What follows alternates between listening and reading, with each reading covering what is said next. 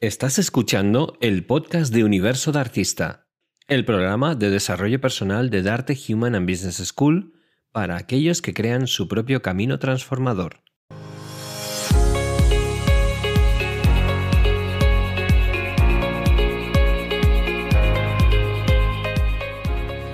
Buenos días, artistas, ¿qué tal? ¿Qué tal lleváis este fin de semana, este inicio de fin de semana? Espero que muy muy bien y aquí estamos nosotros otro día más para acompañaros, para eh, iluminaros en este desarrollo personal que queremos eh, que iniciéis con nosotros y que lo continuéis. Y hoy pues eh, hoy no tenemos a Enrique Jurado, pero vengo acompañada de dos personas maravillosas que ya conocisteis en el primer programa. Tengo a Samantha Catalá y a Cristina Solera. Buenos días, chicas. Buenos días. Oh, mira la vez, al unísono. Es que estamos en la misma frecuencia. Ah, claro, claro que sí. Y nada, pues eh, no, me voy a, no me voy a dilatar más en esta presentación porque hoy tenemos programazo, vienen un montón de invitados, entrevistas y vamos a empezar, como no, con las noticias.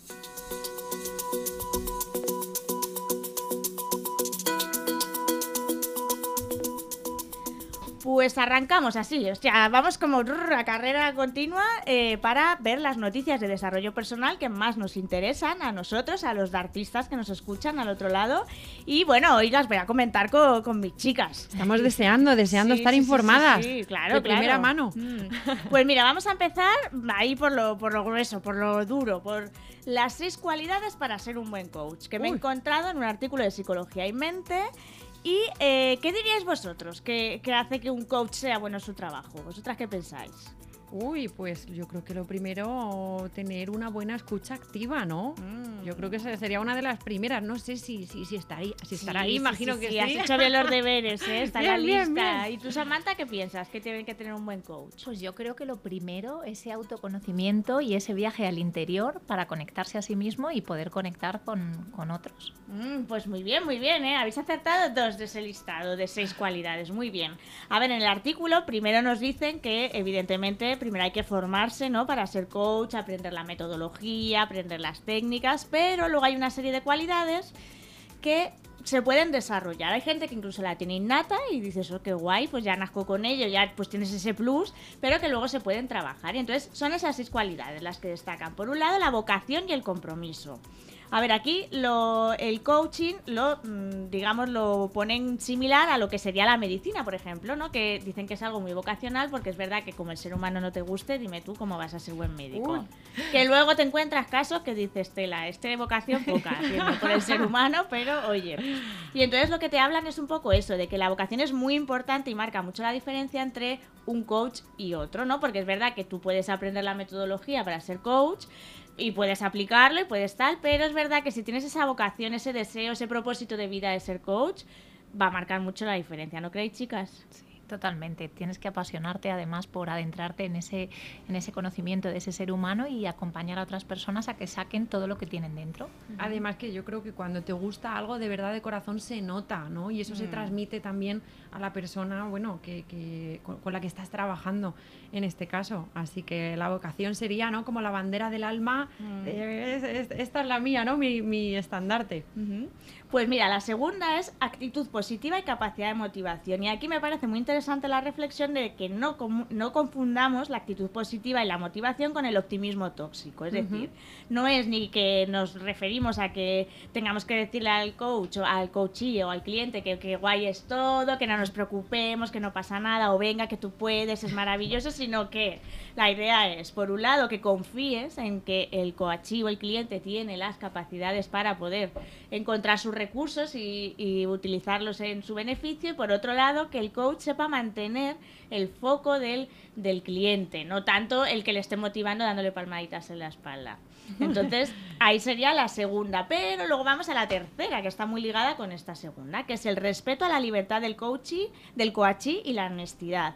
El respeto a la libertad es lo mismo, el, mantener, el dejarle que él fluya, que le encuentre sus herramientas, que le encuentre su para qué, su por qué y se eh, digamos, diseñe su plan de acción siendo simplemente un catalizador el coach y luego que el coach sea honesto, que sepa que cuando llega a determinados puntos que él no puede trabajar, que es ahí donde sabemos que siempre está digamos, el roce que existe entre psicología, coaching muchas veces es cuando notes que llegas a ese punto en el que tú ya no puedes trabajar, que sepas derivar, ¿no?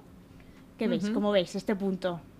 Pues la verdad que muy interesante. Yo lo vincularía también a la confianza en uno mismo, ¿no? Y, y al final, al ser fiel, pues a eso que dices, ¿no? Que si, si a lo mejor viene un caso que yo no puedo abordar o un poco, pues creo que debo delegarlo, ¿no? En otra persona, creo que la, la autoconfianza también es interesante, ¿no? Y trabajar ese síndrome del impostor que muchas veces también cuando vas a, a- a arrancar con un, con un cliente, pues te, te coge por delante y te lleva. Entonces, pues dejarlo de lado y, y confiar también. Efectivamente, y yo creo que la honestidad en este caso es fundamental, ¿no? Porque al final vas a vivir un proceso también con la persona con la que estás trabajando, que menos que, que- que sentir que, que, bueno, que, es, que es acorde o que, resuena, ¿no? Esa situación con, con el, el, digamos, el conocimiento del coach en este caso. Ujú. Y luego los siguientes puntos, que ya serían el cuarto y el quinto, son los que habéis dicho vosotras. Por un lado, la escucha activa, que es fundamental, yo creo que es una de las cosas que más se hablan, uno de los principales recursos que tiene que tener o, o actitudes o actitudes que tiene que tener un, un coach y que además se puede trabajar, pero es verdad que hay gente que como que tiene ese mm, la escucha activa como más innata, ¿no? Ese escuchar más allá de las palabras y entonces, bueno, pues esas personas tienen un plus. Y luego la que has dicho tú, Samantha, que era la de el conocimiento profundo de uno mismo, que es fundamental. O sea, en Darte, por ejemplo, se trabaja mucho eso, ¿no? En, en el máster, que eh, no solo se trabaje aprendiendo la metodología, sino haciendo un trabajo interno muy, muy importante, porque solo conociéndote a ti mismo puedes ayudar a otro, ¿no? Entonces, ahí habéis acertado muy bien, estáis aplicadas. Uh, muy bien, Cris, muy sí. bien. Y la última, que yo creo que es muy importante, pero para todas las facetas de la vida, que es la curiosidad Uy. que es querer saber más, no dejar de formarse y también abrir la mente, saber estar abierto a todo lo que, porque claro, eh, Coachís va a haber de todas las formas, tamaños, colores, como digo yo, entonces eh, tienes que tener la mente abierta a todo lo que te pueda llegar. Efectivamente. Mm, que tú sabes mucho de Uy, curiosidad. uy, es que a mí me suena, me suena. Es eh. que Yo es muy soy- yo- curiosa, Yo, soy Cris. curiosa. Aquí, aquí hay muchos curiosos escuchando hoy. Sí, sí, seguro. Entonces, vamos a resumir las cualidades para ser un buen coach. A ver, tomar nota. Primero, vocación y compromiso. Actitud positiva y capacidad de motivación. Respeto a la libertad del coach, del coachillo, honestidad, conocimiento profundo de uno mismo, escucha activa y mucha curiosidad. ¿Vale? Toma ya. Pues ahora aquí ya hemos terminado nuestra clase de coaching, así es que todos los futuros coaches que nos estén escuchando en esto tienen que trabajar en estos puntos. Y ahora vamos a dar la vuelta a la tortilla y vamos a ponernos nostálgicos. Bueno, Mm, bueno. es Qué que está interesante. lloviendo hoy en Madrid. Está lloviendo Se nota. hoy. Esa canción de Barrio Sésamo a mí me pone nostálgica. Vamos a hablar, pero es nostalgia lo que siento. A ver, es que os vengo a hablar. He visto una noticia en el mundo, en la sección Zen del mundo, en la que hablan de la nostalgia del pasado. Si es una emoción positiva o negativa. Bueno, como a nosotros nos gusta más decirla, una emoción agradable o desagradable. ¿Qué pasa? Que tradicionalmente ha sido siempre una emoción poco agradable. ¿Por qué? Pues directamente porque la RAE ya la define como la tristeza melancólica originada por una pérdida. Entonces ya piensas que es algo desagradable, pero realmente cuando tú experimentas nostalgia estás experimentando una mezcla de ternura por el pasado, alegría por lo vivido, tristeza porque se fue y un cierto anhelo por estar allí otra vez. Es que me ha encantado esta frase. Que me. Cambia mucho la energía, ¿no? Desde la primera definición a la, a la segunda cambia totalmente. Ujú. Entonces es que tradicionalmente siempre se ha considerado como algo poco agradable, como algo. ¿Por qué? Porque muchas veces se ha equivocado la nostalgia con la melancolía. Ah, Que no es lo mismo, sino que la melancolía es una emoción más dolorosa, ¿no? Digamos que es el lado oscuro, me ha gustado esta parte, el lado oscuro de la nostalgia. Es la amargura, apego a tristeza y digamos que es una forma de convertir la nostalgia en algo malo. Por ejemplo, ¿qué es melancolía? Pues idealizas el pasado, cuando es esto que dices, cualquier tiempo pasado fue mejor. Te apegas a alguien o a algo y comienzas a sufrir porque no está. Cuando miras tanto al pasado que no vives el presente. O si vivir en el pasado no se transforma en cambios en tu vida actual, pues no te sientes bien. Si miras atrás en un constante recuerdo de traumas y pérdidas, o si recordar el pasado se alarga demasiado en el tiempo, es que estás viviendo melancolía y no es nostalgia. ¿Vale?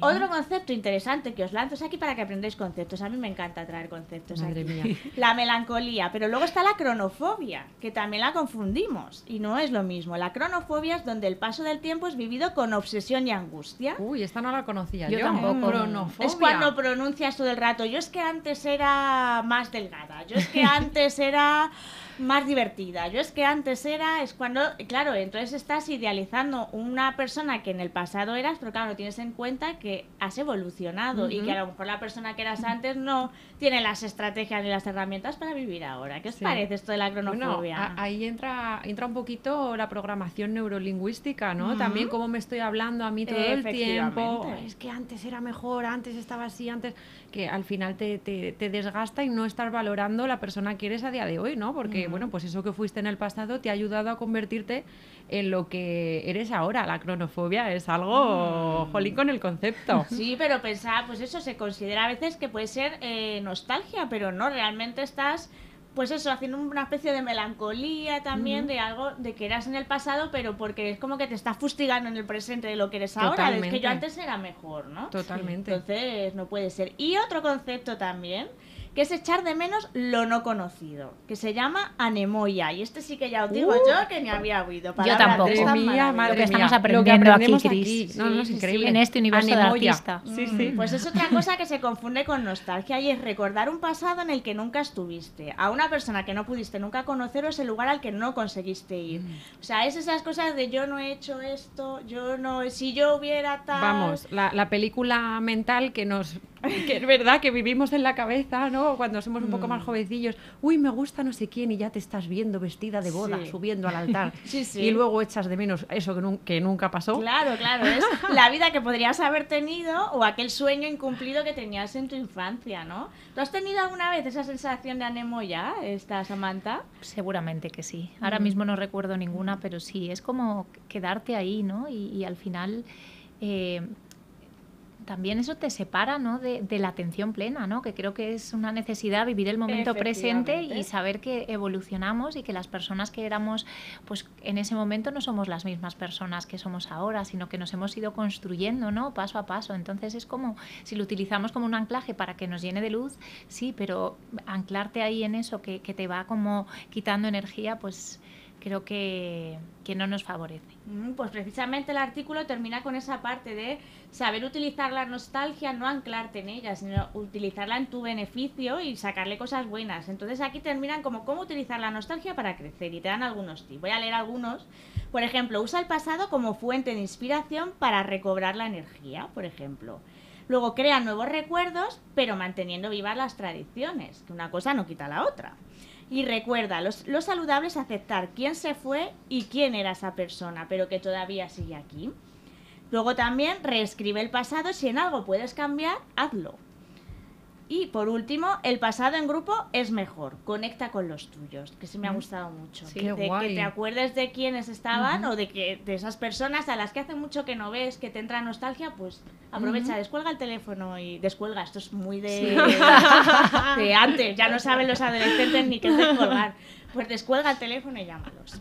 Así es que, para que veáis lo que os he aprendido de nostalgia, de melancolía. Qué interesante esto último, porque hoy tenemos una invitada que nos va a oh. hablar de la ley de la atracción, de ese pensamiento de, eh, de nos metemos en bucle o nos anclamos ¿no? a esa luz que nos dan ciertas sensaciones o ciertos momentos que queremos vivir o que ya hemos vivido para subir esa energía, ¿no? Así que bueno, muy atentos, muy atentos. Muy atentos, mira, es que vaya programa, ¿eh? Vaya, vaya programa. se presenta hoy. ¿eh? Qué interesante. Y termino las noticias con una noticia, porque realmente hemos leído artículos, pero ahora vengo con una noticia. Durante toda la temporada anterior, con Enrique, cuando hablábamos, siempre traíamos noticias de diversos proyectos que estaban sacando adelante eh, colegios, entidades, universidades relacionados con el desarrollo personal, porque como es un tema que a nivel educativo cuesta mucho tratarlo, pues cada vez que había una noticia la traíamos. Entonces hoy la traigo para cerrar una noticia breve pero muy importante.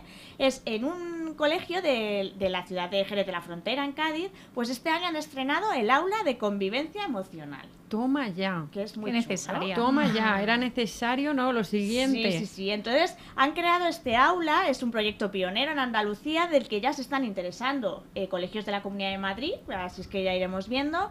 Y lo que han explicado es que, eh, ¿por qué ha nacido este aula? Pues pues porque hace cuatro años se dieron cuenta de que había niños y niñas que sufrían por alguna circunstancia que los profesores o el entorno educativo no conocían. Entonces tenían comportamientos disruptivos.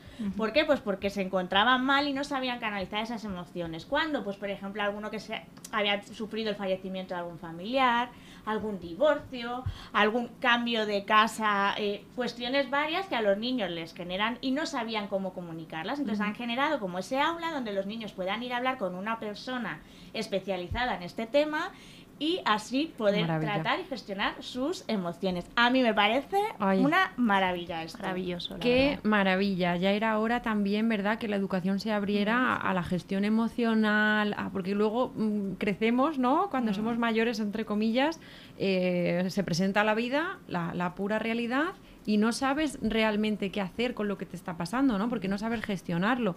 Entonces, vamos, eh, yo igual soy pro defensora también de que esto tiene que instaurarse ya en, los colegios.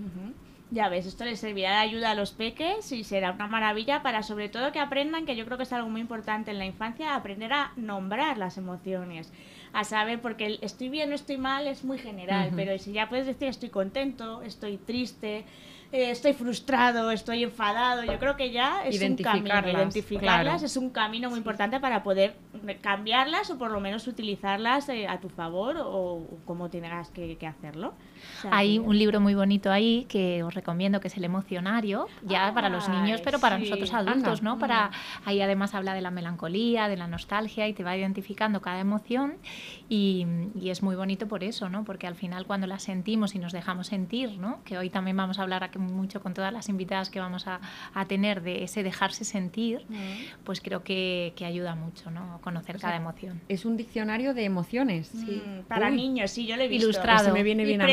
Además es un libro bonito, de estos libros que dices, ¡ay, qué bonito es! De ojear, de pararte, está muy, muy bien. Para cuando corto, ¿cómo se? Venga, que, vamos, es que está lloviendo, cuando llueve no... Cortocircuitemos. Cortocircuitemos, nos vamos al emocionario. Vale. Pues nada, chicas, ya aquí terminamos la sección de noticias porque ahora viene la traca, mega traca final del programa. Empezamos contigo, Samantha, que ahora vas a estrenar la sección de Darte Autenticidad con una persona espectacular seguro que nos va a dejar con la boca abierta. Pues no os lo perdáis porque hoy en Darte Autenticidad va a estar una mujer sabia que nos va a enseñar mucho sobre el sentido de la vida, sobre esa visión transpersonal y bueno, creo que, que os va a gustar un montón. Bueno, pues ahí, ahí vamos a ello, ¿vale? Continuamos.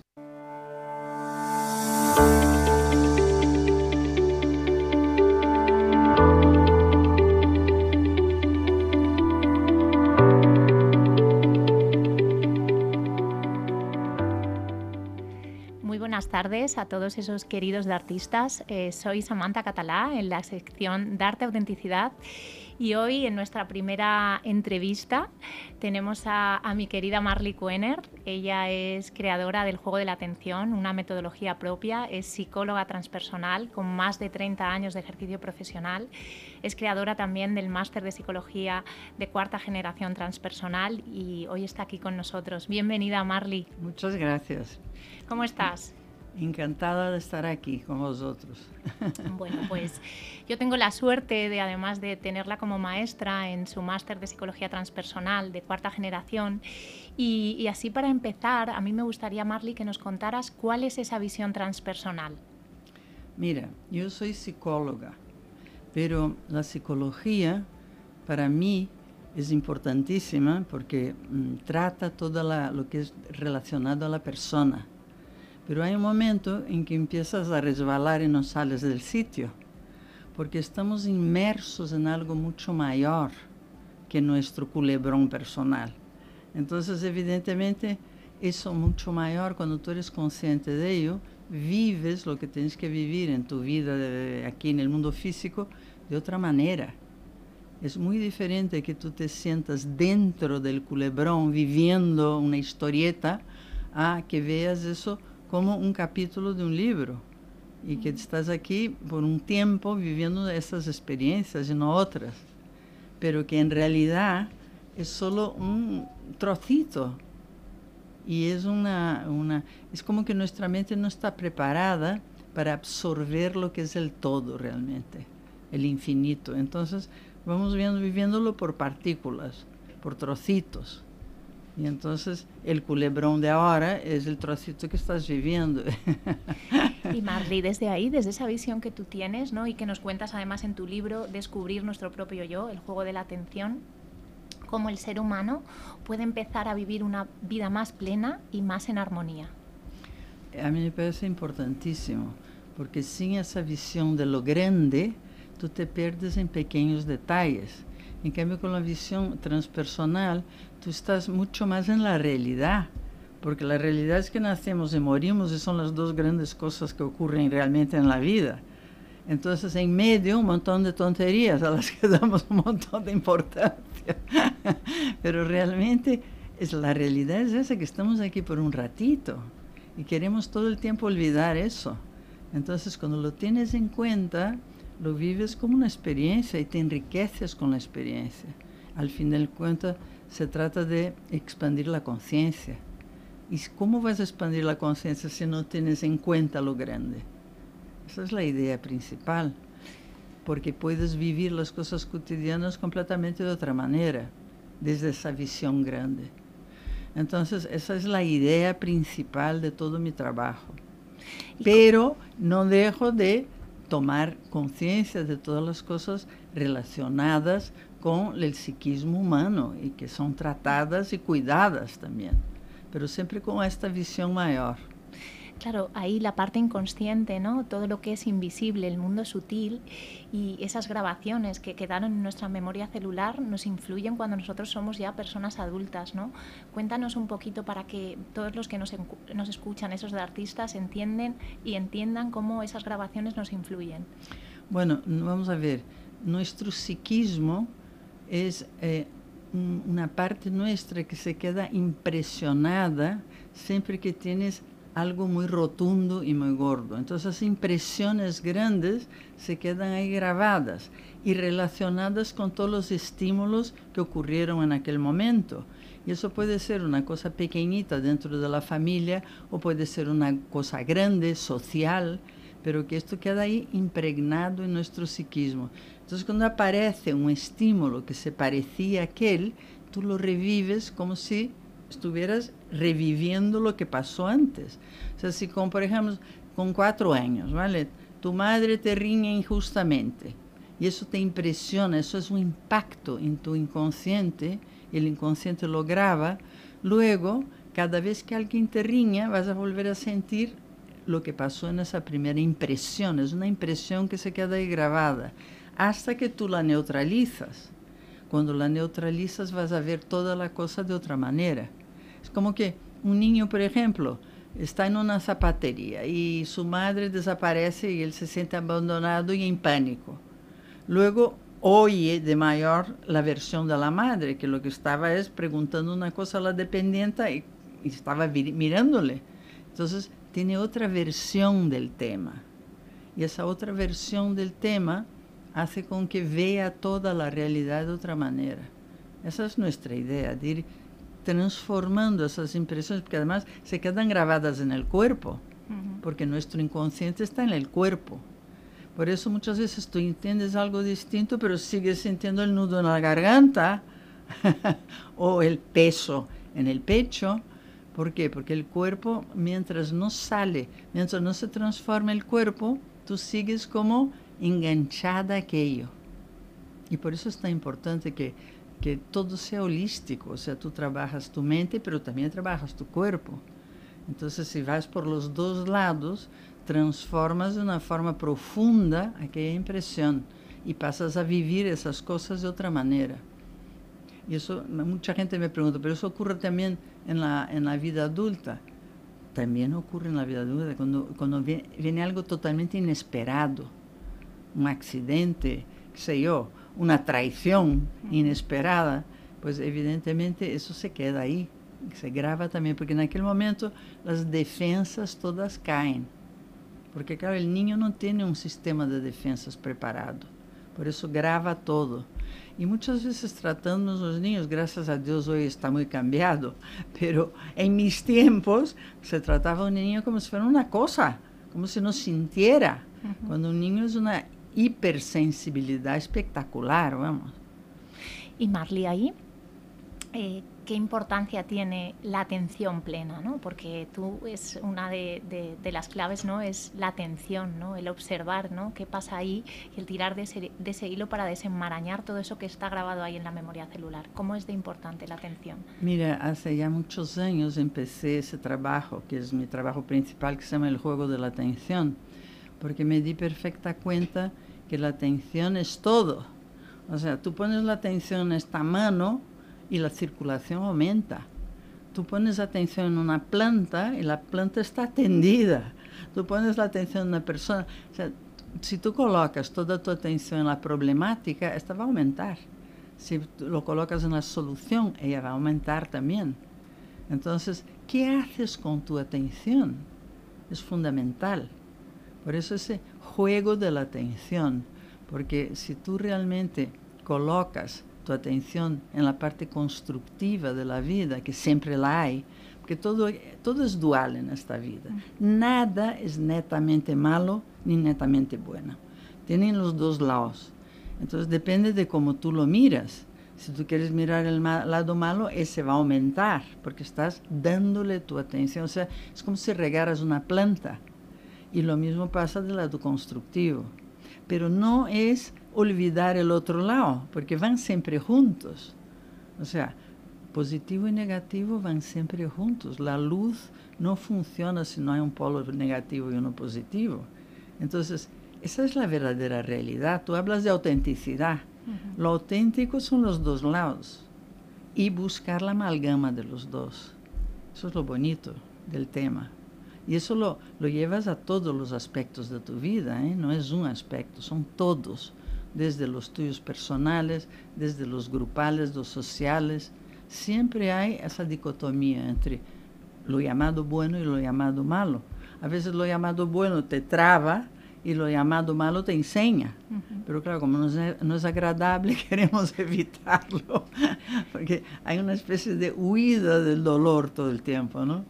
Y una búsqueda del placer que tampoco es, porque es la neutralidad de las dos cosas cuando realmente no ves nada tan negro ni nada tan divino que tengas que estar ahí 24 horas al día. Imagínate una persona que tiene que sonreír y reír todo el día. Tortura. o llorar todo el día, me da igual. Y, justamente eso es lo bonito de la vida, ¿no? Esa, esa, esa ondulación que tiene la vida. Porque no somos un encefalograma plano, nosotros ondulamos continuamente. La vida es una ondulación y un cambio permanente. Entonces, claro, nosotros para sentirnos seguros queremos todo quieto, parado y controlado. Totalmente imposible. Entonces, ¿cuál es la visión realmente? La visión es confiar en la vida. Cuando tú confías en la vida, ya el miedo empieza a desaparecer. Esa es la función realmente nuestra. Porque es difícil ¿eh? confiar en la vida. es para nota eso, pero realmente es la salida. Porque mientras funcionas con miedo, sin embargo el miedo tiene una cosa que para mí es muy importante, porque ella, el miedo de alguna manera es un señuelo. O sea, aquello que te da miedo, ¿por qué te está dando miedo? Es una puerta a atravesar. Entonces, de alguma maneira te está chamando, oye, vem por aqui. claro, porque se não te quedas ante uma porta cerrada, parada. E então não estás en el movimento de la vida. E isso é lo bonito realmente, participar del movimento de la vida. Porque outra coisa que temos nós é que queremos que as coisas sejam a nossa maneira. É como se diz a la vida, olha, assim não é. Y sin embargo la vida es perfecta. ¿Y por qué es perfecta? Porque ella es, son sintonías que se encuentran y se desencuentran. Entonces, en ese juego de atracción y rechazo energético se va formando el culebrón. y, en ese, y, según el personaje también que tú te identificas con, ¿no? Si te identificas con un personaje dramático, pues te vas a encontrar drama por todos lados porque estás emitiendo una frecuencia energética que llama a la otra. Entonces, por eso la atención es tan importante, volviendo a la atención. ¿Dónde estás poniendo la atención? ¿En qué cosa? ¿En qué momento? O sea, es una invitación a ver ahora mismo dónde está tu atención. Porque si estás con la atención en tu cuerpo, estás aquí en el momento presente. Si estás la atención ahí fuera, te has abandonado. Ya te digo, los yogis dicen, hay que estar con un ojo mirando para afuera y otro para adentro. Y eso hay que entrenarlo, ¿eh? No creas tú que... Fíjate, Marley, ahí, además nosotros nacemos, ¿no? Y nos vamos poniendo esas máscaras para ser aceptados pues, por nuestros padres, por la sociedad, ¿no? ¿Cómo podemos volver a esa esencia y, a quizá desprogramarnos, ¿no? Tú hablas de, en el libro, ¿no? De, esa llave maestra, ¿no? Que en vez de girarla hacia un lado, la tenemos que girar hacia el otro para quitar ese programa y generar, pues, nuevos códigos éticos, salir de esas lealtades que tenemos ahí invisibles, ¿no? A la familia y crear nuestra propia tribu sagrada, ¿no? Para cambiar todas esas creencias y al final vivir una vida más armoniosa. Pues eso es la finalidad de la terapia o del crecimiento personal Ahora, desarrollo personal, esos nombres que se dan, que es la búsqueda de ti mismo. Y la búsqueda de ti mismo es una fórmula que es tuya. Aquello donde tú te sientes encajada, que sientes que vibras en ese sentido. Eso es tuyo realmente. Porque nosotros vamos poniéndonos personajes y máscaras y formando un programa para ser aceptados, para que no nos rechacen, para que nos tengan en cuenta, en fin, todas esas cosas. Y creamos un personaje que no somos nosotros. Y eso tiene un costo importantísimo. Entonces justamente el volver a ti es el trabajo que hacemos. Es la finalidad última de todo eso, sino que estamos haciendo. Estamos volviendo a reconocernos y desechando aquello que realmente sientes que no es auténtico, que no es tuyo, que es impuesto, que es artificial en ti, aunque tenga mucho éxito, porque a veces tiene mucho éxito socialmente, por ejemplo, o si tú tienes una víctima muy bien incorporada, bueno, como lo que manipulas de bien. Entonces realmente ya te diré que realmente donde yo me identifico es lo que soy. Y la cosa es identificarte no con un personaje, sino contigo. Porque personajes usamos todos. Al cabo de un día, mira la cantidad de personajes que tú usas. Un montón. Y está muy bien, porque justamente tú no eres un personaje, pero puedes usar todos ellos. Entonces, esa búsqueda de lo que tú eres realmente y qué tendencias tienes, porque tienes, tienes tendencias naturales. Los americanos dicen a natural, es una persona que nació con aquello. Entonces busca lo que naciste para hacer. Porque ya te digo, entonces estamos hablando de la de vida, ¿no? La misión de vida es una, es buscarte y vivir aquí en este mundo aprovechando cada momento. Sí porque cada momento es una riqueza que estás ahí pudiendo vivir, ¿no? Pero para eso tienes que soltar, desidentificarte de lo que tú no eres. El, trabajo es ese, quitar lo que no eres, porque entonces brota solo lo que tú eres. El juego de la atención es eso. Y claro, en ese caso, ¿no? Ya que te vas quitando tú todas esas capas, ¿qué sería para ti ser una persona auténtica, Marley? Pues una persona que eres igual, estés aquí en la radio, estés en tu casa, estés dando clase, estés andando por la calle, ser tú todo el tiempo. Entonces escuchas al otro, porque hay un intercambio con el otro riquísimo. O sea, una de las cosas más ricas del mundo es compartir. Cuando encuentras a alguien que compartes de verdad, en profundidad, eso es de los grandes regalos de la vida, ¿no? Entonces el compartir es importantísimo pero compartir contigo, ya te digo, lo de los yogis, un ojo aquí y otro ahí. no es que te aísles, pero no pierdes conciencia de ti. Esa es la idea principal. Y para eso tienes que estar viviendo en tu cuerpo. Porque el cuerpo es el que te trae al aquí y ahora, las sensaciones de cada momento. En cambio, si empiezas a planificar el futuro, o pensar en el pasado, estás perdiendo todo lo que está ocurriendo aquí dentro de ti. O sea que es, es, fundamental esa atención dentro de ti. Es lo primero, es la, es la base, de ahí hay que partir. Y ya te digo, hay que entrenarlo, porque el entrenamiento de nuestra sociedad es la atención fuera, todo el tiempo, estímulos, sí. eh, gente, no sé qué, metas, objetivos. Entonces estás siempre con la atención fuera y te olvidas de ti. Primer paso para el camino del crecimiento personal es empieza a mirarte. Y a medida que te vas sintiendo, te vas encontrando.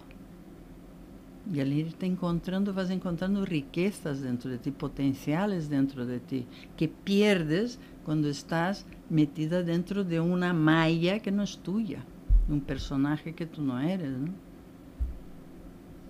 Y ahí Marley también la compasión hacia nosotros mismos, ¿no? Somos muy exigentes con nosotros, nos emitimos muchos juicios, ¿no? Y estamos ahí y eso nos hace mucho dolor, o sea, nos causa mucho dolor porque al final nos separa de ese amor que somos, ¿no? Y de volver a, a, a lo que realmente es nuestra raíz, que es el amor, ¿no?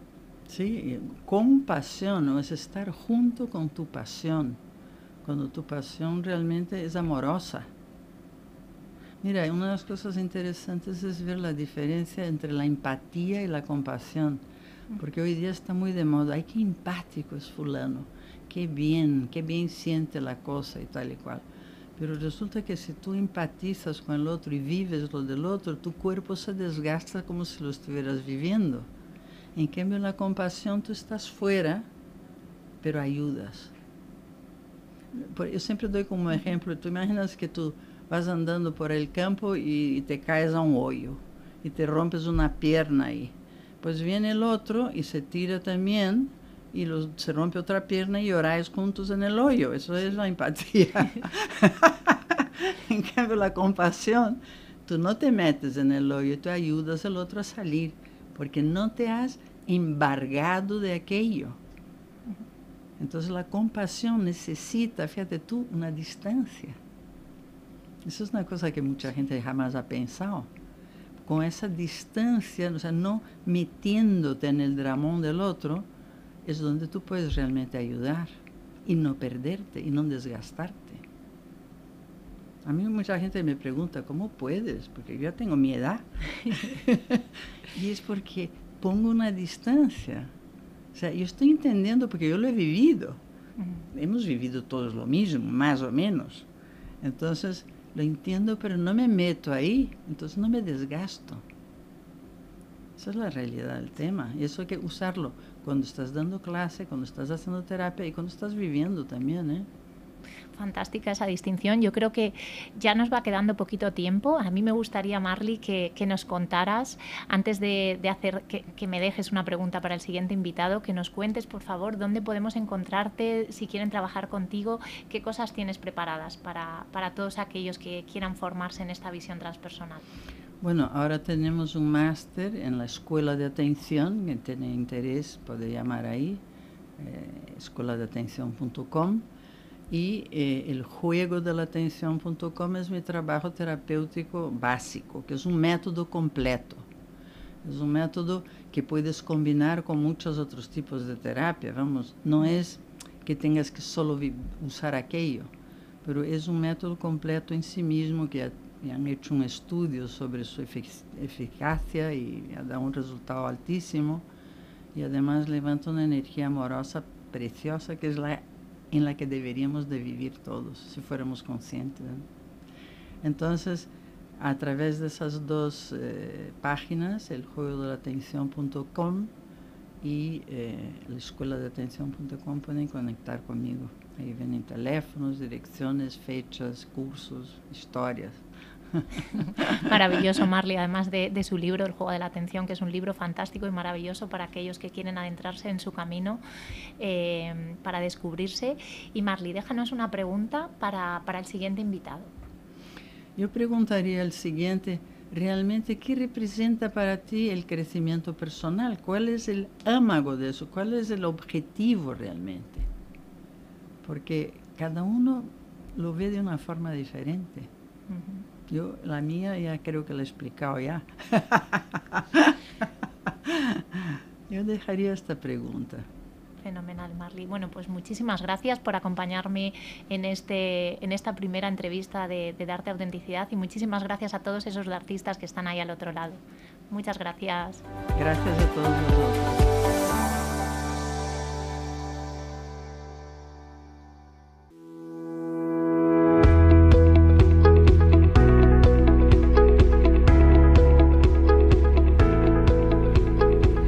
Pues continuamos aquí en nuestro universo de artista después de esa interesantísima entrevista que hemos tenido con Marley, que nos hemos quedado, vamos, estábamos todos aquí en el estudio con la boca abierta, con, con, todo lo que nos ha contado, pero aquí sabéis que seguimos, no paramos y ahora empezamos con nuestra sección de Hall of Fame, donde sabéis que conocemos y entrevistamos a aquellas personas que han pasado por Darte, que tienen mucho que contarnos, porque tienen proyectos súper interesantes y cosas muy chulas que nos van a contar a lo largo de la entrevista. Hoy tenemos aquí a Alberto Delgado. Voy a hacer una pequeña intro.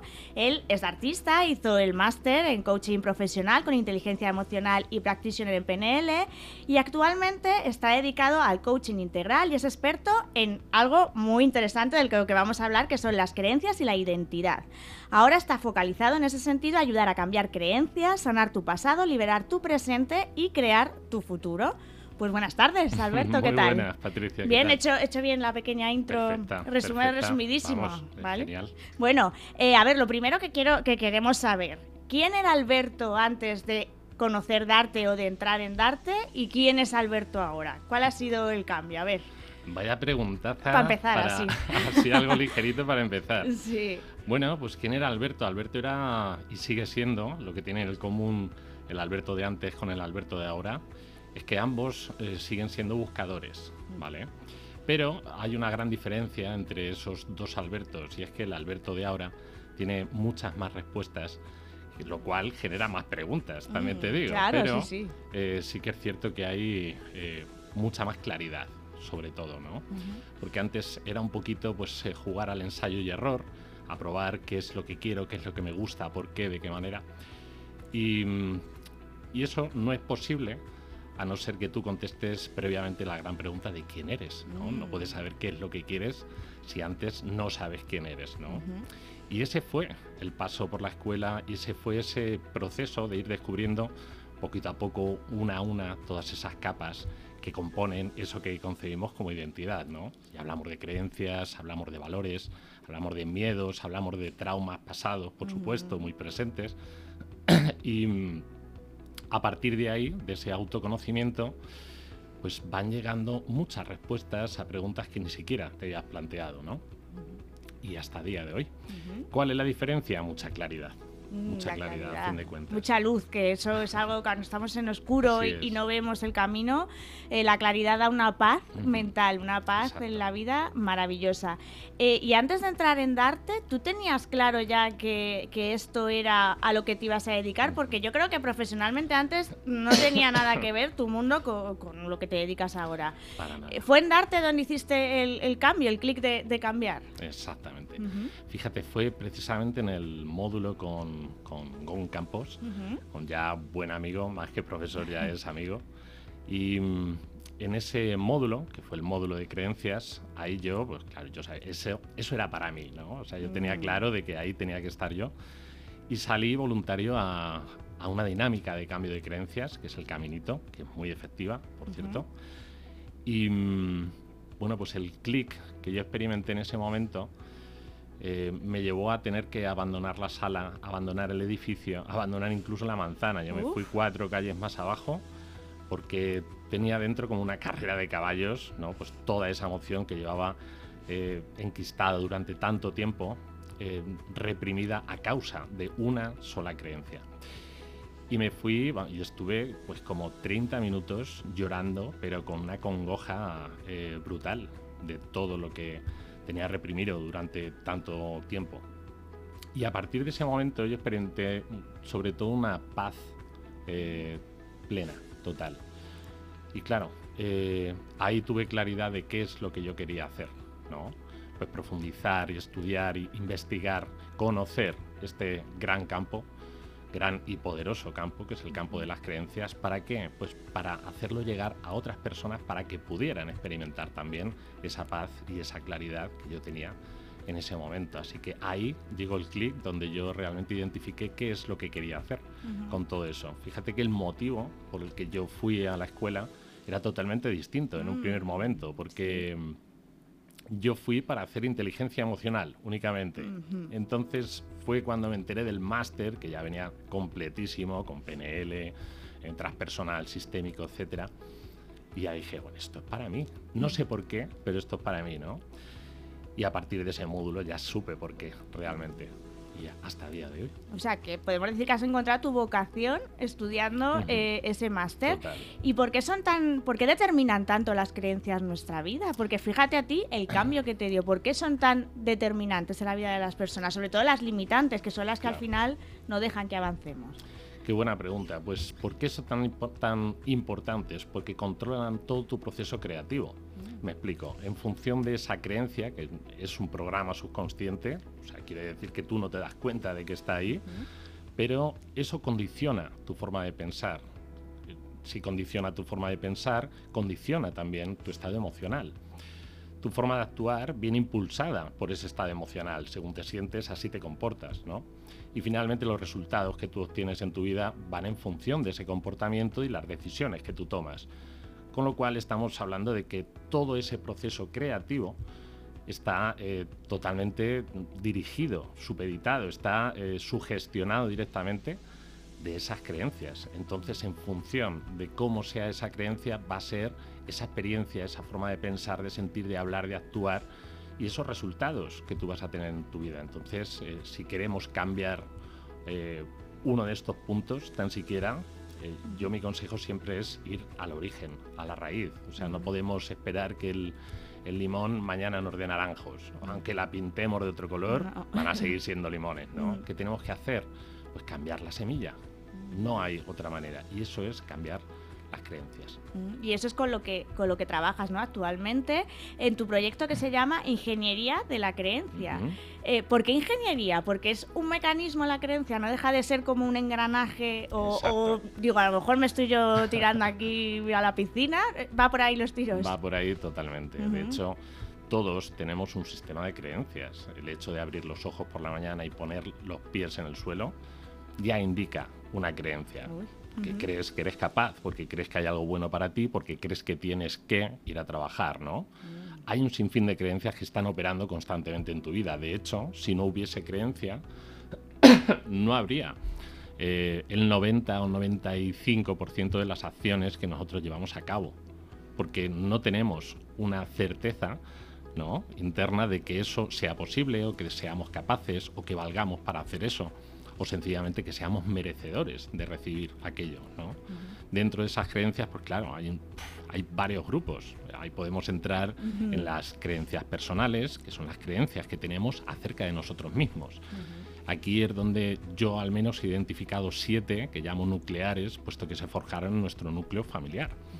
Y hablamos de capacidad, de validez, de merecimiento, de suficiencia, de importancia y de rol familiar. Y al final, ¿cuál nos queda? Porque falta una por ahí, ¿no? Sí, ya vas por seis. Claro, ahí nos quedaría la identidad. Porque a mi entender la identidad no es otra cosa que las creencias que tú tienes hacia ti mismo. No hay más. es el personaje que nos hemos creado, ¿no? Eso serían las personales. Luego estarían las globales, que tienen que ver con el dinero, con la salud, con el trabajo, con lo que tú hagas en tu vida, ¿no? En dónde estás y qué significa eso para ti tienen que ver con el entorno. Y después entramos en las universales, que llamo yo. Aquí es donde ya em, hablamos de posible e imposible, de bueno y malo, de efímero o eterno. ¿no? Y ahí nos vamos ya más a la parte más trascendental de, de esta parte de creencias. ¿Qué ocurre? Que si nosotros entramos en cada uno de esos grupos y vamos haciendo los ajustes, vamos a cambiar nuestra vida literalmente, porque estamos cambiando nuestra percepción de la realidad. Y eso es realmente lo que cambia nuestra experiencia y por ende nuestra realidad. Y la gente que se acerca a ti no le da un poco, un poco de miedo, claro, porque lo estás planteando como cambia, va a cambiar mi realidad y mi forma de ver la vida. Entonces, ¿no es un poco lanzarse ahí, asomarse al abismo? ¿No, se acerca a la gente con un poco de miedo en ese sentido? Fíjate, qué buena pregunta. Mm, una de las cosas que más teme la gente no es eh, no conseguir lo que quiere o incluso la posibilidad de conseguirlo, sino conocerse realmente. La gente tiene miedo de mirar hacia adentro a ciertos niveles.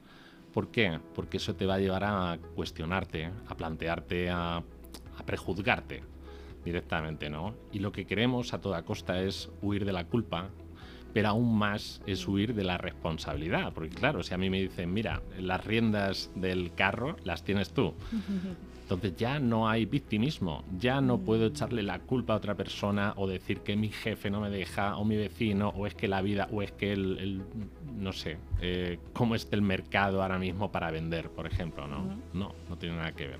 Entonces sí, claro que sí, contestando a tu pregunta sí queda un poquito de...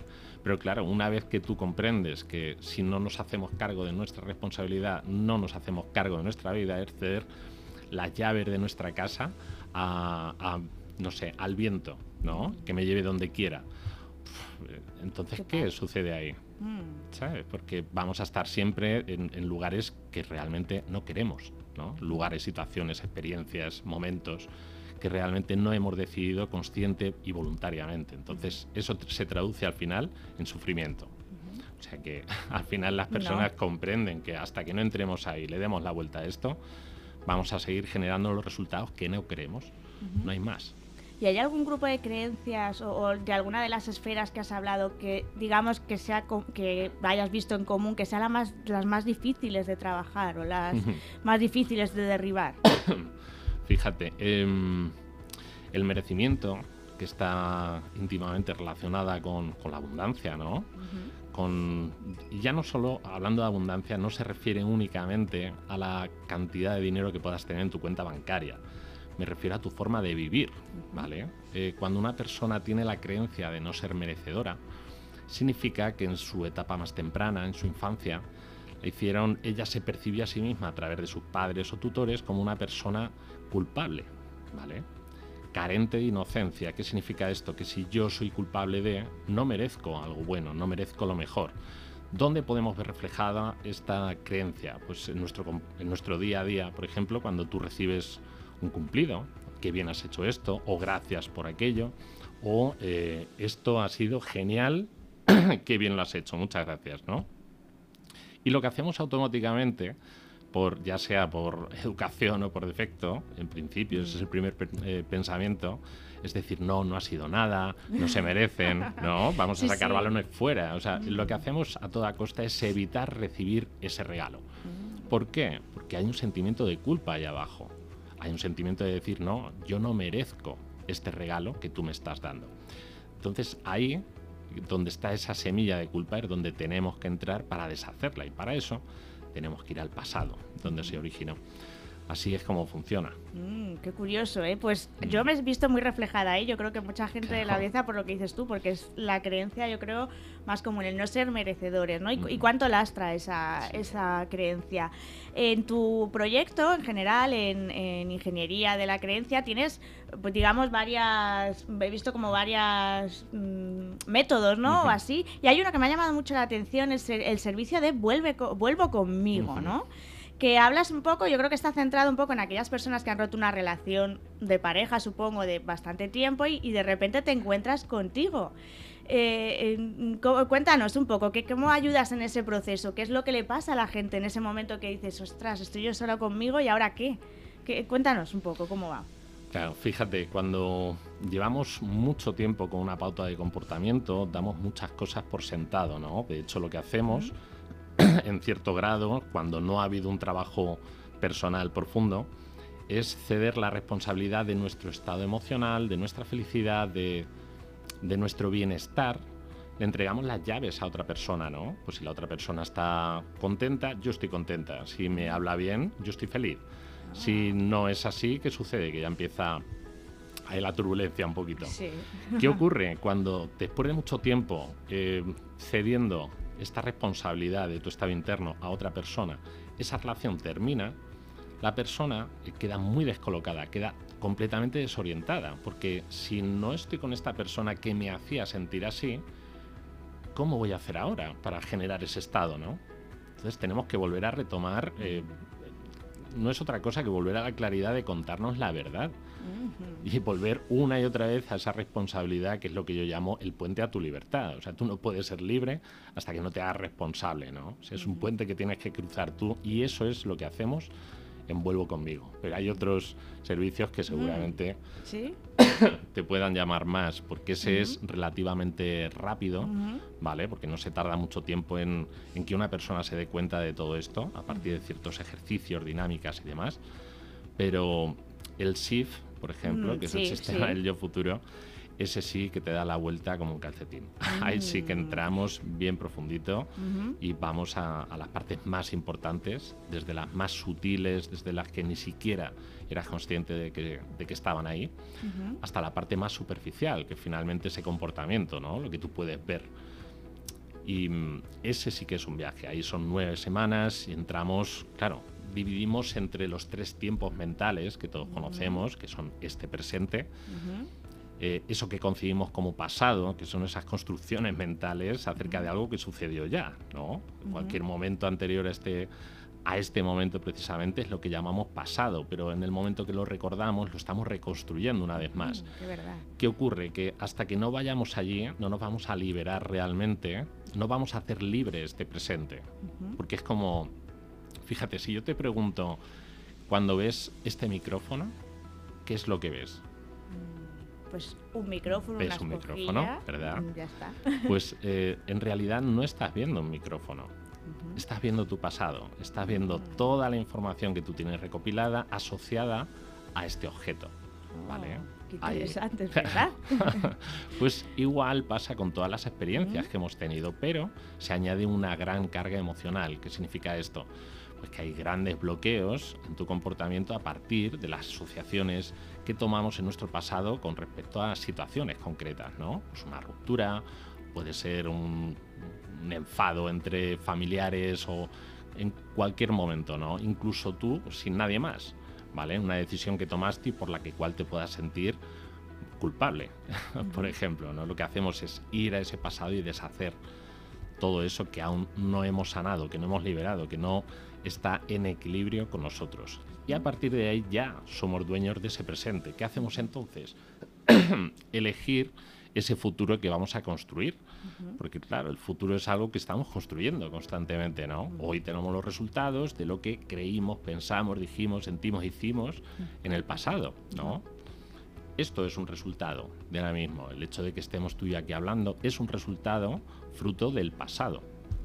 ¿Qué va a suceder? Que los resultados que nosotros obtengamos en un futuro van a estar igualmente eh, creados a partir de este momento.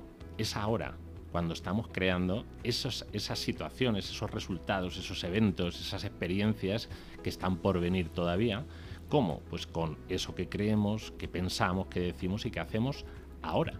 Entonces aquí lo que hacemos es coger el timón de la nave y dirigirlo hacia donde nosotros realmente queremos. ¿Cómo? Pues cambiando esas creencias, cambiando ese mindset, esa mentalidad, cambiando esa forma de hablar, cambiando incluso ese estado emocional, porque claro, esto es como una cadena, yo no puedo girar un eslabón y que las otras no roten, ¿no?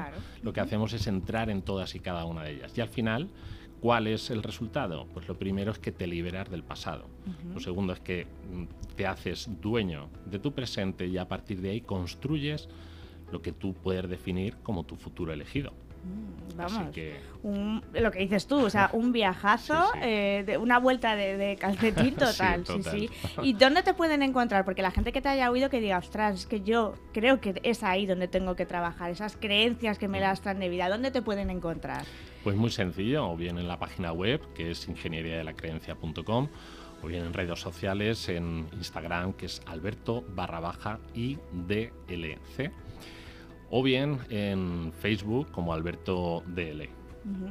Esas son las tres vías principales, vamos, ahí incluso tienen acceso a mi, a mi teléfono personal para que pongan contacto directamente, que vamos, o sea, si, tiene, si han tomado realmente, es que aquí es donde está el key de la cuestión, Claro. ¿sabes? Aquí hay Mm. mucha curiosidad, Mm. pero luego hay mucho miedo también, hay mucha gente que viene, que pregunta qué tal, que no sé qué, que se acercan ahí un poquito, pero al final realmente los que cruzan al otro lado son los que realmente han tomado esa decisión. Y como ya sabes, la decisión es a niveles. ¿Sabes? Sí, sí, está, el, claro. Mm. está el me gustaría, que eso no es, no es Ujú. nada más que la expresión de un deseo. Después pensamos en cómo podría. Ya empezamos a acercarnos Mm. ahí a esa decisión. Después vamos al voy a, al famoso voy a. ¿Cuántas veces hemos dicho voy a ordenar el trastero, voy a limpiar el coche, voy a arreglar no sé qué y al final nada? ¿Por qué? Porque no es una decisión. Es una expresión únicamente de algo que quieres hacer, pero no has decidido aún Sí, hacer. hay intención, pero no hay acción. Claro, exacto. ¿Qué ocurre? Pues que al final nos queda una decisión. ¿Y qué es una decisión? Eliminar el resto de posibilidades. Es así de radical. Cuando tú decides algo en tu vida, no hay nada más que se ponga por el medio, ¿no? Pues me voy a ir a vivir al extranjero, o voy a dejar de fumar, o voy a empezar a estudiar esta carrera, o voy a hacer lo que sea, o voy a transformar mis creencias porque tengo claridad de qué es lo que realmente está controlando mi vida y llevándolo a un lugar que realmente no quiero. Así que cuando la persona está en ese punto de decisión, es cuando ahí podemos empezar a trabajar. Mientras Pues nada. tanto, Tú cuando te contacten yo creo que ya está, tú lo tienes ya claro en qué punto están y, y sabrás cómo decirles me necesitas. nada, encantados de tenerte aquí Alberto en este programa y nada, te instamos a que siga cre- creciendo tu proyecto y podamos contar contigo otra vez. muchísimas gracias. Nada. Gracias por la invitación y para mí, ya sabes, un placer compartir con vosotros. Venga, hasta siempre Alberto. Gracias.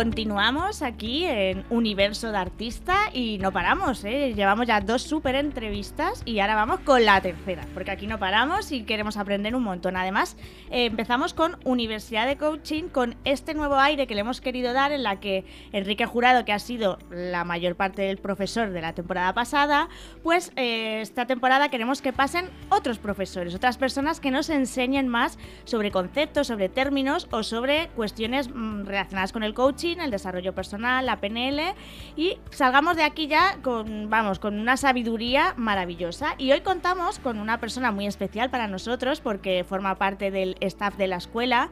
Ella es profesora dentro del máster de coaching eh, y mm, ella es Matilde Pastor. Buenos días. Buenos días, Patricia, ¿cómo estás? ¿Cómo muy bien, estáis? muy bien acompañada contigo siempre. Y nada, para quien no conozca a Matilde, que yo creo que los que han pasado por Darte la tienen que conocer, porque su módulo eh, dentro del máster es uno de, los que más llaman la atención, de los que más gustan. Bueno, ella es coach y mentora eh, de su propio proyecto, que es matildepastor.org.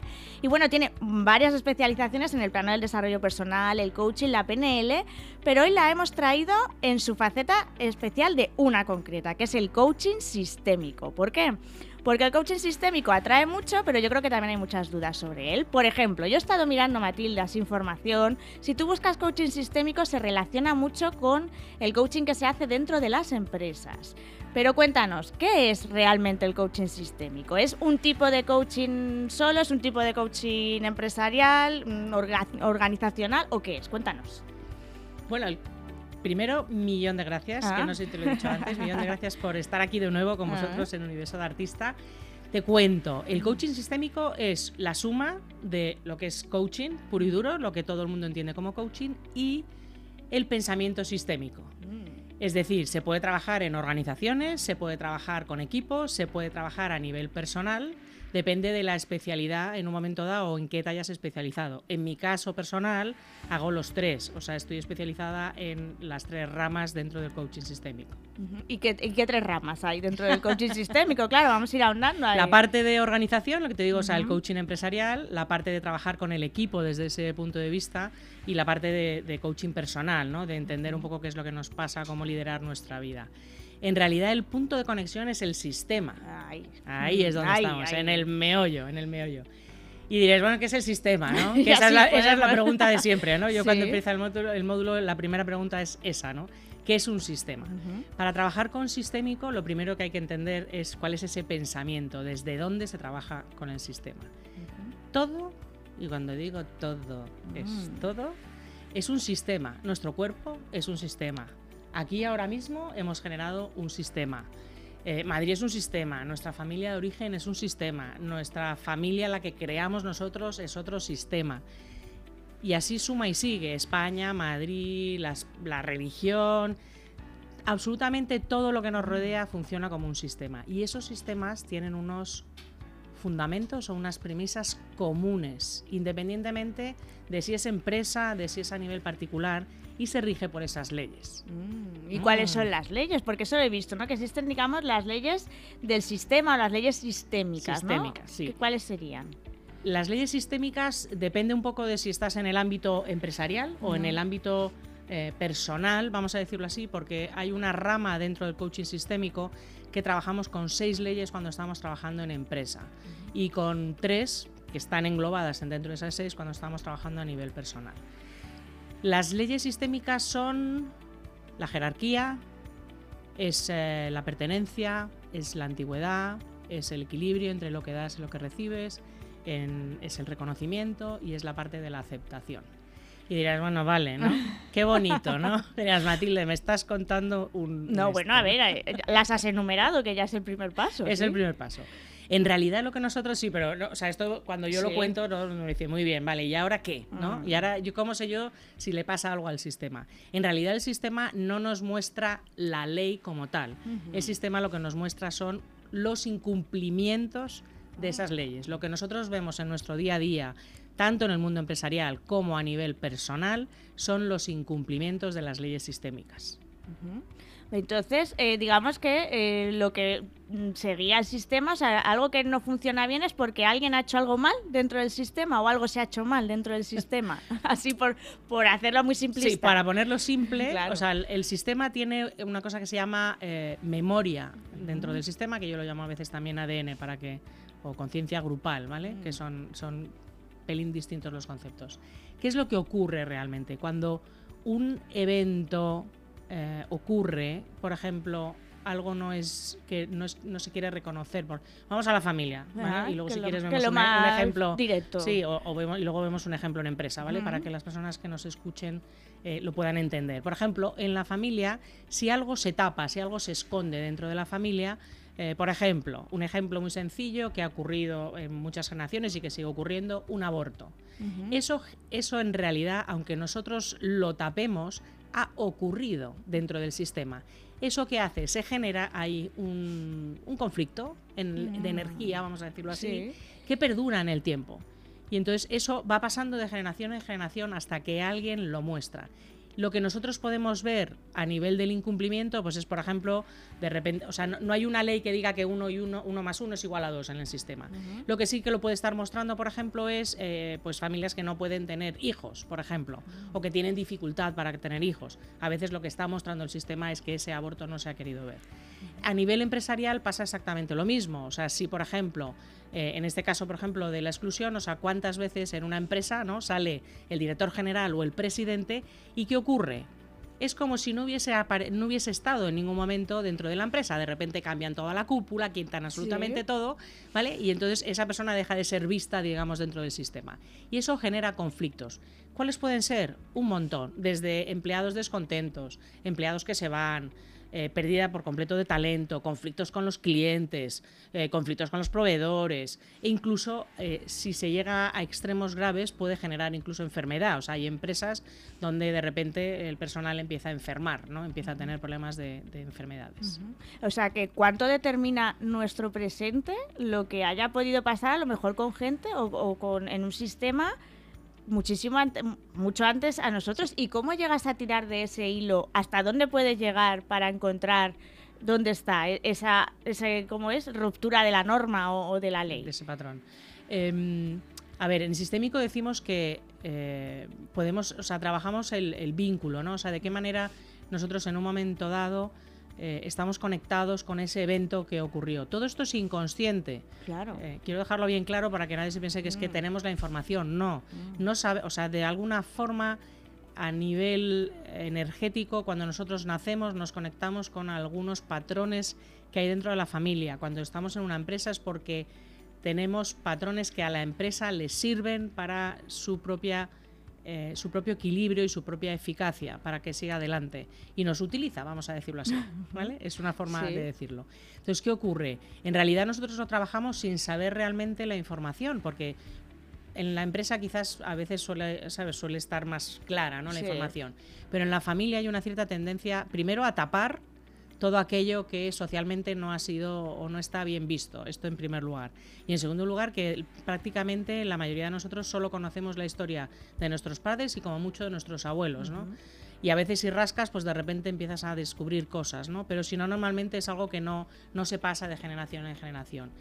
Lo bueno del sistémico es que trabajamos eh, con ese vínculo. Y mira, me he traído hoy, porque yo esto lo llevo Ah. normalmente en el bolso, o sea, es que yo a veces trabajo con figuras, ¿no? Mm, porque sí, trabajamos, eso te iba a con, trabajamos también. con la imagen, trabajamos Ajá. con esa, en esa, uy, que me trabo, representación. Mira, yo me he traído, no sé si, si desde ahí se puede, ah, que está ahí la cámara, cámara, ¿vale? Yo utilizo este tipo de tazos. Ah, sí, sí, los ¿vale? tazos de mi infancia. Tazos de toda la vida, Mm. eh, que son, eh, puedes eh, No poner nombres, o sea, es de estos de rotulador que luego los lavas, como Ajá. puedes ver están un poco, un poco sucitos. Bueno, esos que se han usado mucho. porque se usan. ¿Vale? Entonces, ¿cómo trabajamos? Trabajamos con este tipo de figuras o con muñecos, con Playmobil, ¿vale? De tal forma que representamos la imagen que la persona en ese momento tiene. Y desde ahí empezamos a, digamos, a empezar a indagar dónde puede estar la conexión. Normalmente la conexión está haciéndose a través de nuestros propios padres o de los abuelos o de si sobre todo si han vivido por ejemplo en casa. Pero no es necesario que conozcamos la información, o sea, podemos trabajar con el tema, vamos a decirlo así, con el conflicto que hay dentro de la familia sin necesidad de conocer el origen. Claro. Porque normalmente se repite, o sea, familias que tienen temas de dinero, familias que tienen problemas con, con el éxito, con las parejas, con follón dentro de la propia familia, ¿vale? Todo eso al final está interconectado con, con lo que es eh, toda la parte de la conciencia grupal del sistema.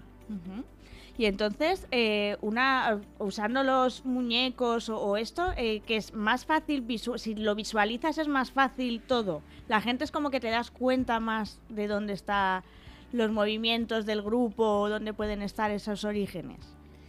La imagen lo que nos permite, supongo que estaréis de acuerdo conmigo, ¿no? Estarás de acuerdo conmigo, Ujú. Patrick, que nosotros eh, soñamos en imágenes, ¿no? Sí.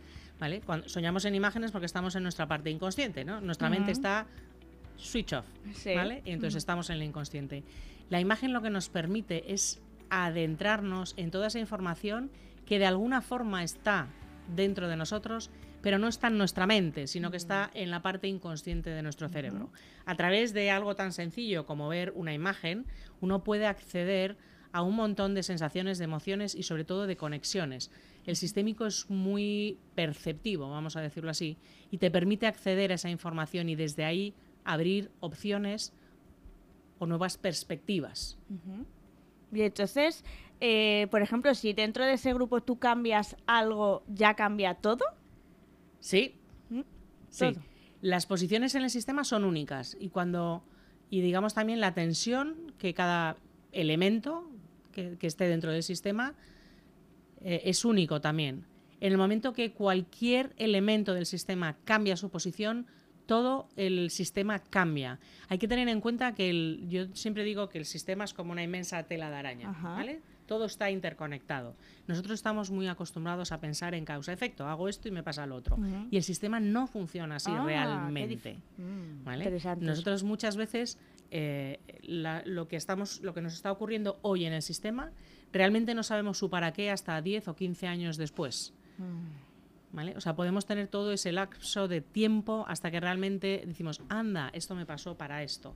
¿Vale? Entonces, ¿qué ocurre? Cuando tú estás trabajando con toda esa parte no temporal, porque cuando trabajamos para el sistema no hay tiempo, el tiempo lo tenemos nosotros en nuestra mente. Ujú. La causa-efecto también está en nuestra mente. Cuando nosotros estamos trabajando con esa imagen, al final conseguimos conectar con toda esa otra información.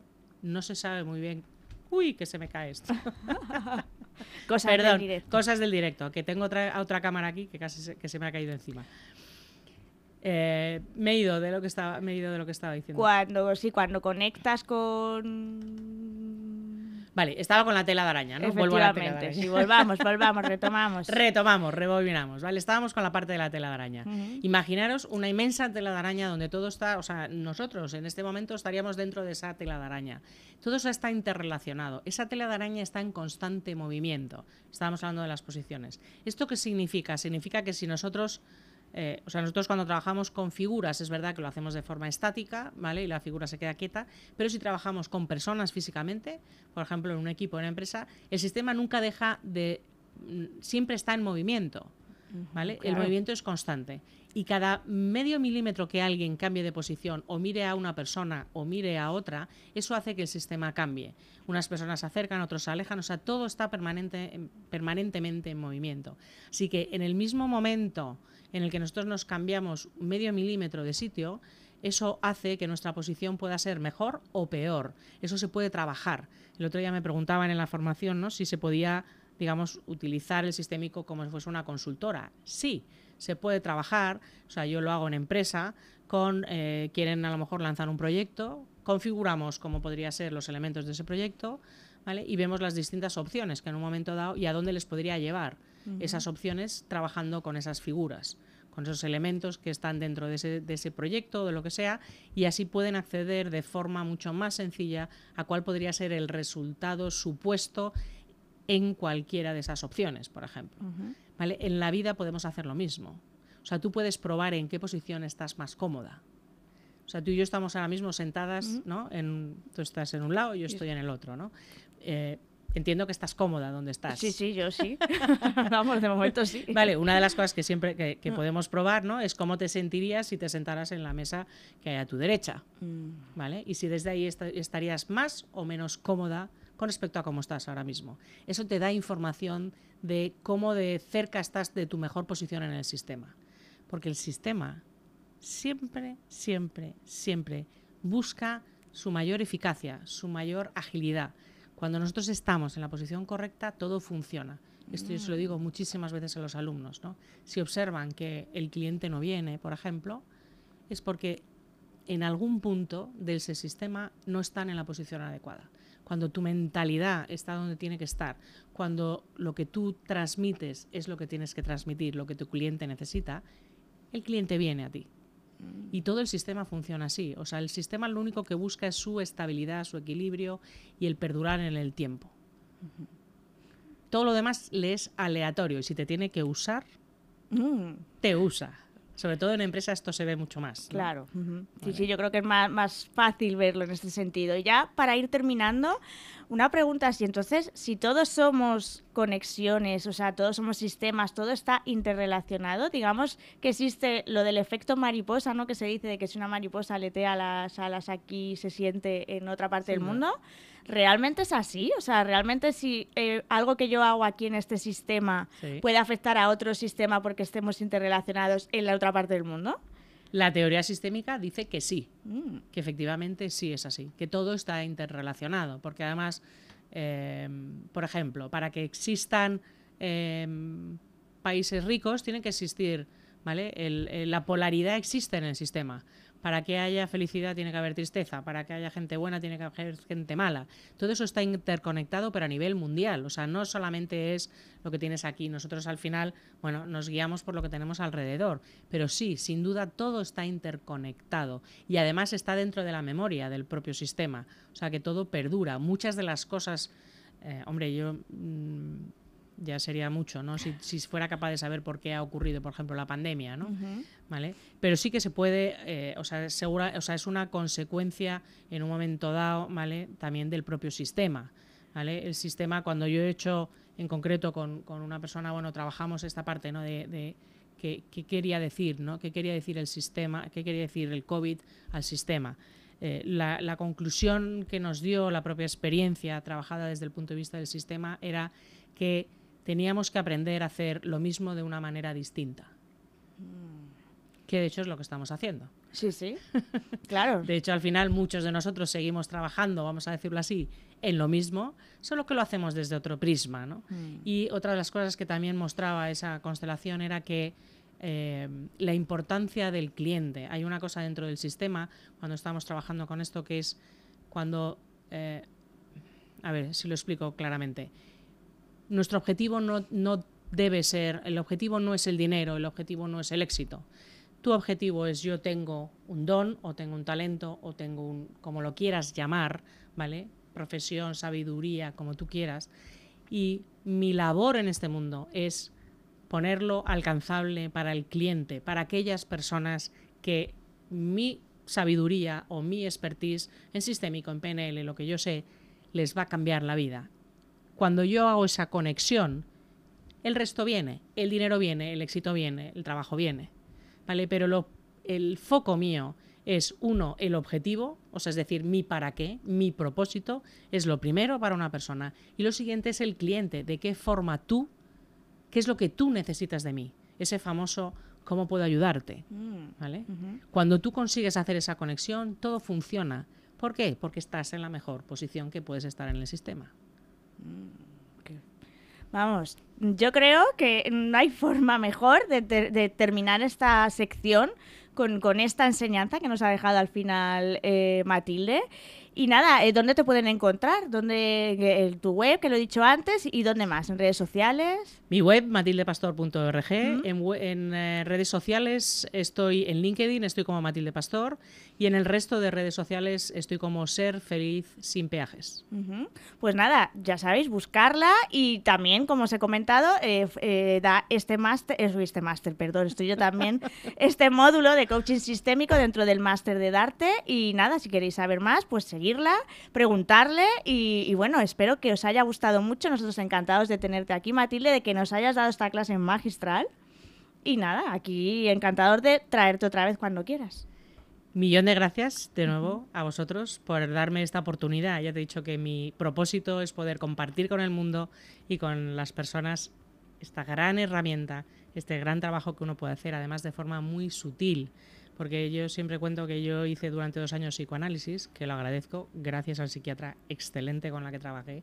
Ahora bien, el día que descubrí el sistémico, dije, wow, esto es otra cosa. O sea, es una forma, además, amorosa de poder hacer cambios y de poder transformar. Así que, de nuevo, gracias. Feliz de estar aquí con vosotros, como siempre, y encantada, siempre que me llaméis, de poder venir a compartir con el universo de artista lo que queráis. Mm, Pues un abrazo grande, Matilde, y nada, nosotros seguimos.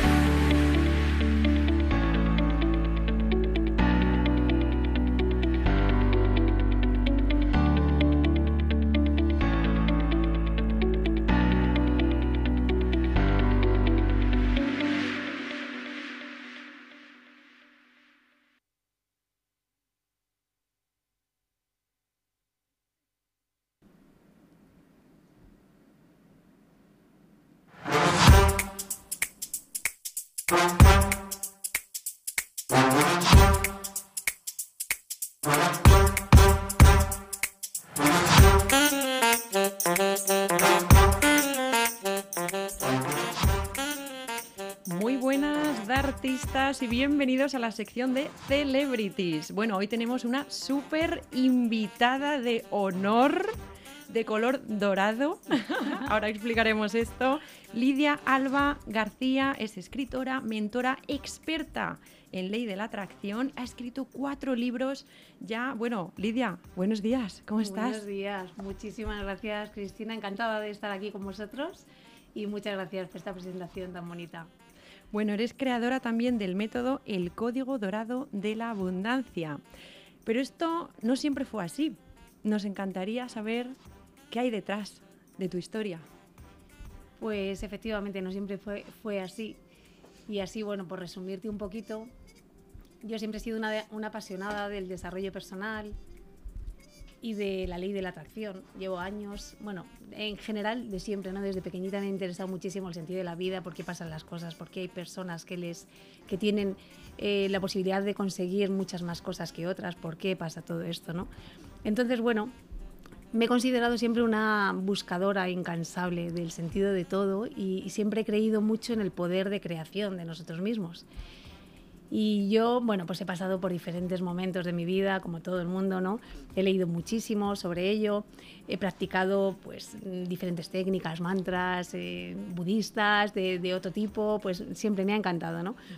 Pero mis grandes determinaciones siempre, eh, cuando yo practicaba mis visualizaciones o, o cualquier práctica espiritual que hiciera, mis grandes determinaciones siempre fueron el sentir que vivo una vida significativa y, y, otra de ellas es construir una familia armoniosa, que para mí también es muy importante.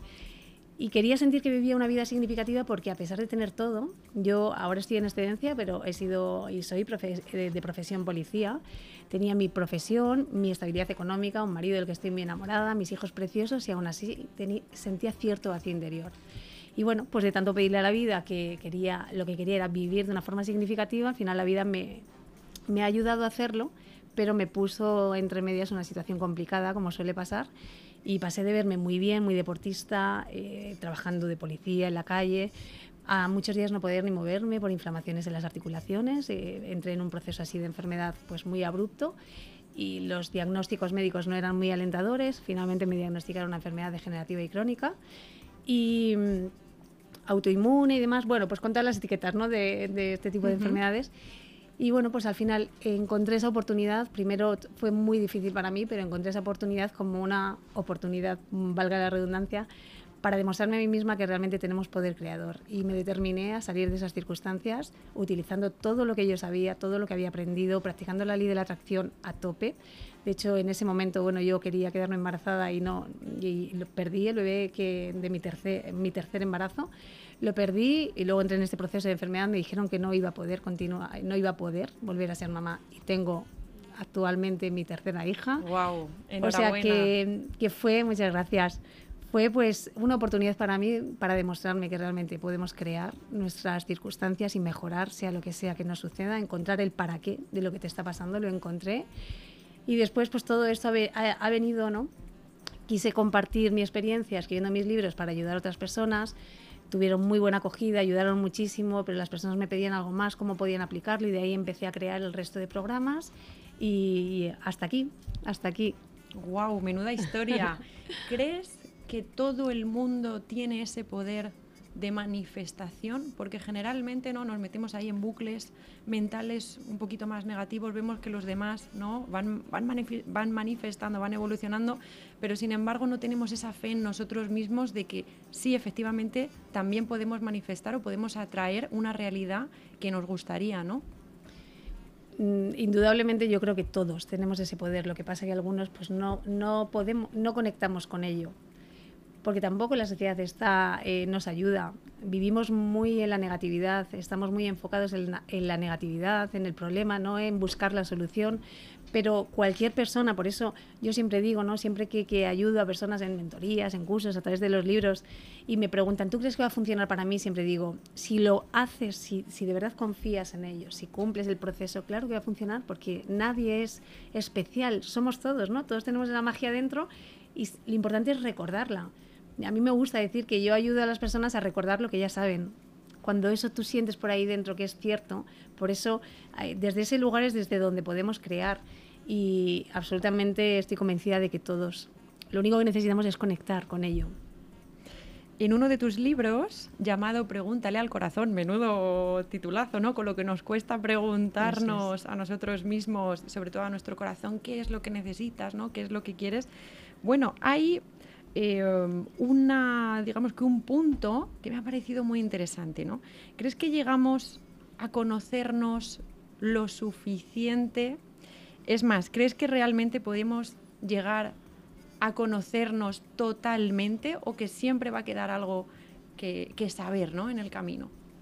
Yo creo que siempre nos estamos conociendo, siempre. Y que es eh, la tarea más difícil que tenemos como seres humanos. Si realmente nos enfocáramos en conocernos, eh, por eso también me encanta el autoconocimiento, creo que es la base del desarrollo personal, conocerse a uno mismo. Y, y, creo que no nos conocemos. De hecho, cuando te suceden ciertas circunstancias te das cuenta de algunas cosas y dices, wow. Y yo llegué a pensar, ¿dónde he estado yo todo este tiempo? ¿no? Si al final estoy haciendo un poco lo que todos esperan de mí y, y ¿dónde estoy yo? Me quedo ahí escondidita. Y para mí, por eso este libro le puse este título, Pregúntale al corazón, creo que es la base de todo, saber preguntar y, y, dejarnos guiar por lo que realmente nuestro interior, nuestro corazón, nuestro alma, como cada uno, ¿no? queramos llamarlo, nos, nos indica. Pero creo que, que, es la base de todo el autoconocimiento y, yo pienso que sí, que, que, estamos toda la vida y siempre. Y de hecho es un poco como deberíamos vivir, ¿no? porque también da vida el saber que siempre te estás conociendo y que la vida te va poniendo cartas y tienes que seguir conociéndote. Claro que sí, claro que sí. La curiosidad, ¿verdad? Eso es, la, eso es. La vidilla. Bueno, eh, la ley de la atracción, menudo mm. temazo, porque eres experta en la ley de la atracción. ¿Cómo definirías tú esta ley? Porque eh, actualmente tenemos muchísima información ¿no? en redes sociales, pues vemos en Instagram, eh, decreta esto y lo obtendrás o piensa que es tuyo y sucederá, etcétera. ¿Cómo lo ves tú? ¿Cuál es tu punto de vista? ¿Cómo definirías esa ley de la atracción? Pues mira, para mí eh, es algo bastante sencillo, aunque luego nos cuesta aplicarlo. A mí me gusta explicar las cosas eh, como muy de andar por casa, ¿no? para que todo el mundo lo entienda, y de hecho creo que eso es un poco lo que me hace conectar con las personas. Natural. Sí, la ley de la atracción es una ley omnipresente y está funcionando tanto si crees en ella como si no, tanto si la has oído hablar de ella como si no. Realmente estamos atrayendo continuamente por vibración. Y esto, eh, yo siempre pongo ejemplos, por ejemplo, Einstein decía, igual a tu, tu frecuencia a aquello que quieres alcanzar y aquello que quieres alcanzar no tendrá más remedio que llegar a ti. Y decía él, esto no es filosofía, esto es física. Pues efectivamente, es que es, es pura física, ¿no? Entonces, nosotros, aunque no hayamos oído nunca hablar de la ley de la atracción, estamos emitiendo siempre una vibración y una frecuencia. ¿Y qué pasa? Que si estamos enfocados pues, en la negatividad, pues que vemos en televisión, en la negatividad que existe ya en el día a día, en, si, si nos enfocamos en ello, nuestra vibración está alineado a ello. Por lo tanto, seguimos perpetuando esas circunstancias en nuestra vida y por eso a veces dices, pero ¿qué me pasa? Que todo me sale mal. Si pones cualquier ejemplo sencillo de andar por casa, de ay, cuando estás buscando novio y no te sale novio, pero de repente te enamoras y tienes un montón de pretendientes. ¿Por qué? Porque estás vibrando en amor. Mm, de repente se te estropea la lavadora y también se te estropea el coche y madre mía, y todo a la vez. todo a la vez. y, y de repente te viene algo, una entrada de dinero inesperada y es como, uy, estoy en racha, que todo me sale bien. Esto no es casualidad, es vibración. Y por eso a mí me apasiona esta ley. Pero es que es una ley que, la practicamos en cualquier momento. O sea, una persona que está, para mí es la base también del desarrollo personal, entender que, la ley de la atracción está en todo. Una persona que hace afirmaciones positivas está enfocando en algo positivo, por lo tanto está activando una vibración positiva. Agradecer exactamente lo mismo. Al final se trata de que estás vibrando en una frecuencia alta y estás atrayendo más de lo mismo. Por lo tanto, como te decía, para llevarlo así a un punto de vista muy de andar por casa, si cada día fuéramos capaces de sentirnos bien, simplemente de sentirnos bien día a día, ya estamos atrayendo muchísimo bueno a nuestra vida. Bueno, y tanto, porque vamos a contarlo también en el, en el programa, ¿no? Que nosotras dos de alguna manera también nos hemos atraído. Nos fuimos de vacaciones a la, a la manga y cada una, bueno, Lidia con su familia, yo con mi pareja y nos encontramos en el, en el buffet de, del hotel, que fue donde nos conocimos por, por primera vez. Claro, yo me quedé, me quedé mirando a Lidia y digo, yo creo que me suena, creo que que la, la puedo conocer, ¿no? Y, y, tú también, ¿no? Que fue algo mutuo. Exacto. Y aquí estamos. Efectivamente. Y luego cuando hablamos yo te dije, esto no es casualidad. No, no. Eh, por algo es. Y bueno, encantado de haber conectado contigo porque, porque de verdad tienes una energía preciosa. Igualmente, qué pasada.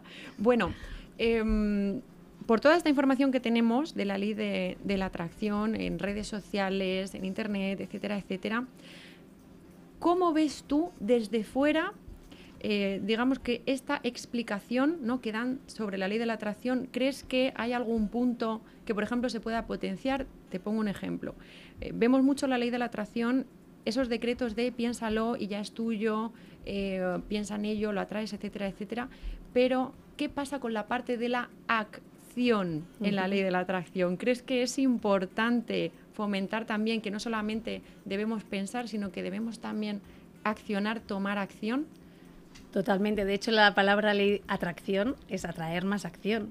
Si yo quiero, no sé, eh, correr una maratón y me quedo en casa comiendo patatas fritas, eh, lógicamente no voy a correr la maratón.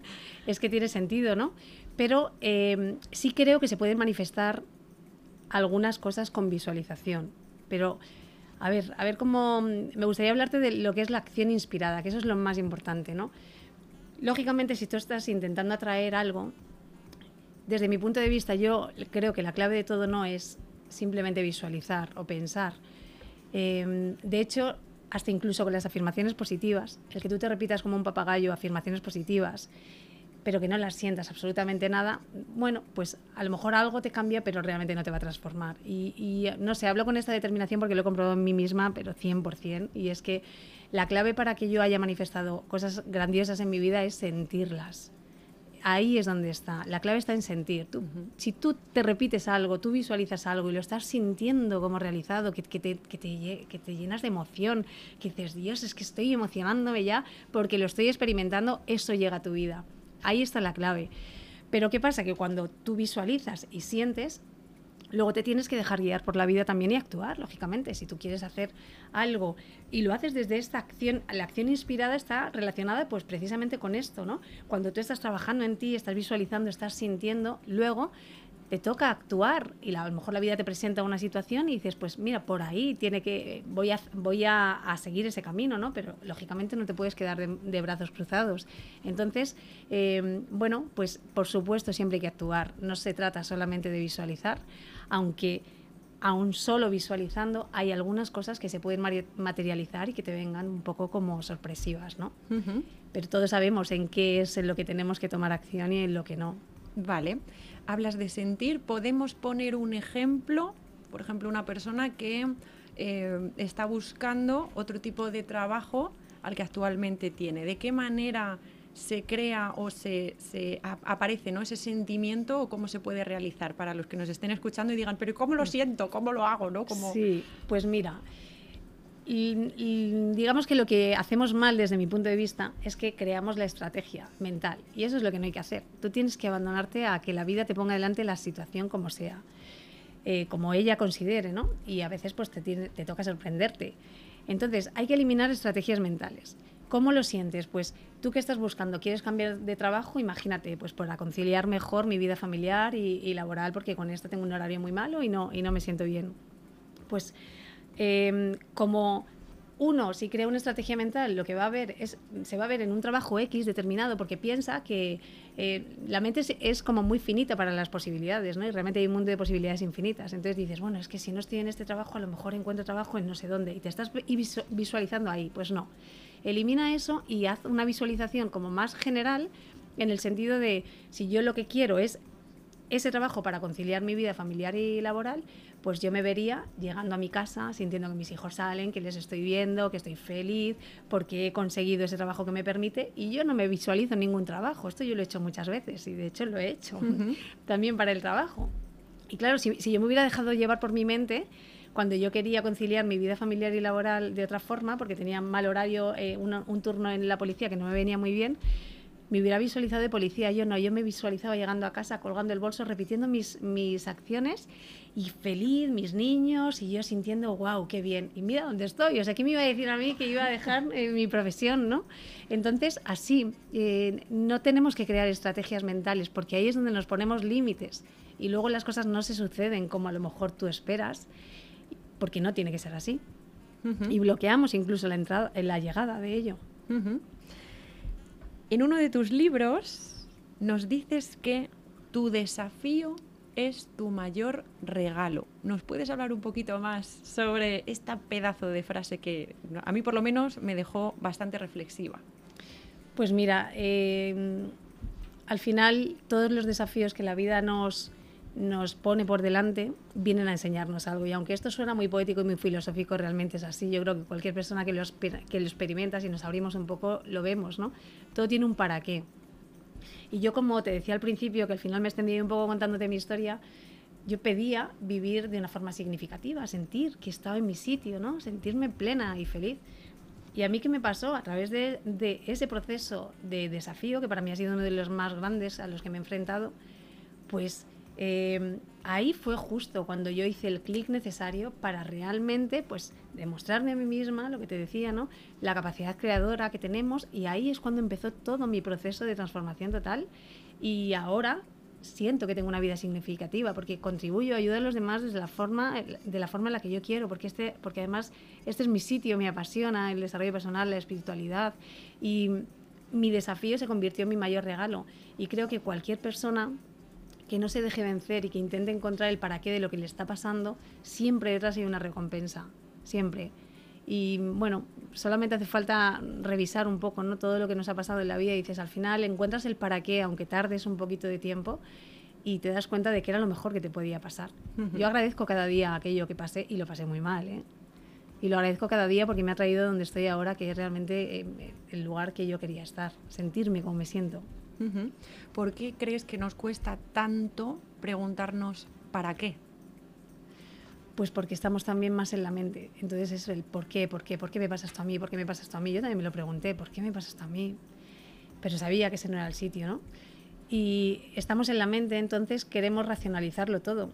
Y si, vemos la vida desde un punto de vista racional, yo directamente me quiero morir porque es que no la entiendo no la entiendo, yo jamás. Siempre me he preguntado muchas cosas desde pequeñita porque no puedo entender la vida desde un punto de vista racional. Y eso es lo que más nos hace sufrir. Eh, cuando te abres a una parte más espiritual y dices, bueno, por alguna razón y para alguna razón, a mí me toca pasar estas, estas circunstancias, igual que a otras personas, les, les toca pasar otras. Entonces, eh, yo creo que, que nos cuesta mucho porque nos quedamos en la mente. Cuando uno se va más allá de la mente, más allá de ti mismo, como se suele decir, ahí empiezas a entender muchas de las cosas que te pasan. Y, como que empiezas a entender el puzzle. A mí también me gusta poner este ejemplo, ¿no? Que tú te pones a hacer un puzzle muy grande y hay algunas piezas muy feas. Y dices, ¿hasta dónde va? Dios, es que no encuentro los colores, esto. Pero es necesario para que luego todo el puzzle tenga sentido. Pues en nuestra vida igual hay piezas feas. Pero tienen, tienen su función ahí para que luego el puzzle tenga, tenga sentido. Qué metáfora tan bonita. ¿Cómo crees no sé si alguna vez te has hecho esta, esta pregunta, pero ¿cómo crees que hubiera sido tu vida si no hubieras dado este giro, eh, hubiera sido por, por esta dirección? ¿Cómo crees que hubiera sido tu vida? Pues eh, yo pensaba que tenía una vida feliz, ¿no? Porque siempre he tenido una tendencia positiva, pero hubiese, hubiese, desde mi punto de vista, carecido del sentido que tiene ahora. No, yo ahora mismo sí me siento, como te decía, en mi sitio. No tengo como esa sensación de vacío que tenía a veces, que me hacía sentirme angustiada por, por tener como vacío, sentir vacío interior, a pesar de tener todo, porque me hacía hasta sentir incluso desagradecida. Pero ¿qué más quieres? Y es que eso, eso hay que experimentarlo, no se siente, ¿no? Entonces, pues hubiese sido una experiencia más desaprovechada, desde luego. Ahora siento que lo estoy aprovechando al máximo. Por lo tanto, ¿cuál crees que ha sido tu aprendizaje más potente desde ese giro ¿no? que dio tu vida hasta día de hoy? Pues em, uno de los mayores aprendizajes para mí ha sido eh, que tenemos que aprender a querernos, a darnos nuestro sitio, a saber eh, cuál es nuestro lugar y a atrevernos a vivir. ¿Por qué no nos atrevemos a veces? Simplemente porque uno dice, ¿qué van a decir? ¿Qué van a pensar? Esto es de locos atrévete a vivir tu vida, porque además te vas a morir y el día que te mueras no va a venir nadie y va a decir, espérate un poquito más que me muero yo por ti, no, te vas a morir tú. Entonces, atrévete a vivir y, y, quiérete, porque una de, mm, para mí una de las cuestiones más importantes cuando llegué a ese punto clave fue darme cuenta que me estaba queriendo muy poquito, que ponía a todos y a todo por delante de mí, me dejaba para el último lugar. Y lo peor de todo es que creía que era muy buena persona por hacer eso. Y eso fue una de las primeras creencias que cambié y me di cuenta que, que no, que realmente soy buena persona cuando intento ser feliz y, le doy lo mejor a los demás, que van a vivir la mejor de mis experiencias, no cuando les pongo a todos y yo estoy dejándome para el último lugar, no estoy feliz y, y, me creo que soy mejor así porque entrego el que un tiempo que no, o sea, no es tu mejor versión. Por lo tanto, esa es una de las primeras creencias que yo cambié. Qué potente, qué potente. bueno, pues ha llegado la hora donde vamos a darte a elegir. Bueno, tenemos aquí dos tarjetas, cada una de un color, y vamos a elegir una con una pregunta para contestar en el día de hoy. ¿Azul o amarilla? Hombre, pues amarillo, ¿no? Que es más parecido al dorado. Vamos a ver qué sale de ahí. Si la puedes leer en voz alta, Lidia, vamos a ver. Si pudieras pasar cinco minutos con tu niño de 10 años, ¿qué consejo le darías? Ay, me emociona mucho esto de mi interior. Yo es que todavía no he llorado, pero es que casi, casi, casi. Pues eh, le diría simplemente confía y quiérete, o sea, lo que te he dicho antes, ¿no? Confía y, y quiérete y estaré tranquilo, o sea, tranquila, porque todo se soluciona. Es, es lo, lo, que me diría, ¿no? En esos momentos en los que yo me, me visualizo como, como una niña y pienso un poco pues, en el temor que tenía a todo, ¿no? creo que la palabra que le diría es confía, todo está bien y permítete vivir. Es un poco lo que te he dicho en la, respuesta anterior. Darle esa tranquilidad, ¿no? Eso es, sí. aquí, estamos. Y no estás sola, no estás sola nunca, jamás. Aunque te sientas tú sola, nunca estamos solos. Uy, se me ponen los pelos de punta. Bueno, pues ya estamos finalizando, nos quedan dos minutitos. Me encantaría que compartieras con nosotros dónde podemos encontrarte, tanto a ti como a tus libros, en redes sociales. Pues en redes sociales me encontráis en, tanto en Facebook como en Instagram, Lidia Alba García, eh, mi página web www.lidiaalbagarcía.com y bueno, también a través de las redes sociales de, Instagram, pues están todos los enlaces a, mis formaciones, a mis cursos y demás. Porque hay cuatro libros ahora mismo que son, pues si podemos decir los, nombres también compartirlo son la trilogía El diario dorado de tu vida, que está compuesta del diario dorado de tu vida, Pregúntale al corazón y tu desafío, tu mayor regalo. Luego un librito muy mágico, pequeñito de afirmaciones que se llama Segundos de Oro. Y, después ya estarían los programas de formación. De estos cuatro libros escritos por ti, ya sé que cada uno tiene que tener su proceso, es en un momento distinto, pero ¿a cuál le tienes un cariño especial? ¿O cuál de, ellos dices, mira, pues es que este, mm, escribirlo fue para mí toda una revelación o fue inolvidable? ¿Cuál de ellos sería? Pues mira, todos tienen un poco, ¿no? Porque esto es como los hijos. no, te, cuesta, elegir. Pero sin duda, quizá el primero, el diario de hora de tu vida, porque, porque fue un poco pues donde, donde, donde tomé la decisión ¿no? de compartir realmente mi experiencia para intentar ayudar. Le puse muchísimo amor a todos, pero ese que fue el que inicié, con el que inicié pues muchísimo y porque además para mí es muy significativo el título.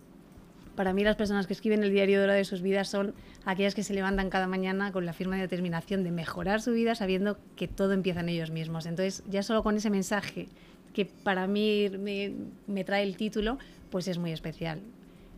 Qué guay. Bueno, terminamos con una frase de uno de tus libros que es, tener una vida extraordinaria no está reservada solo para unos pocos. Efectivamente. Toma ya. Todos podemos. Bueno, Lidia, pues ha sido un placer tenerte hoy aquí con nosotros. Ya repetiremos, ¿no? En ese hotel de La Manga, ya iremos nosotras dos. ha sido un placer escuchar tu historia. Ya sabéis que podéis seguirla en redes sociales. Y bueno, ya terminamos el programa de hoy. Espero que paséis un súper buen fin de semana con mucha luz y nos vemos en el siguiente programa. Un besote de artistas. Chao, chao.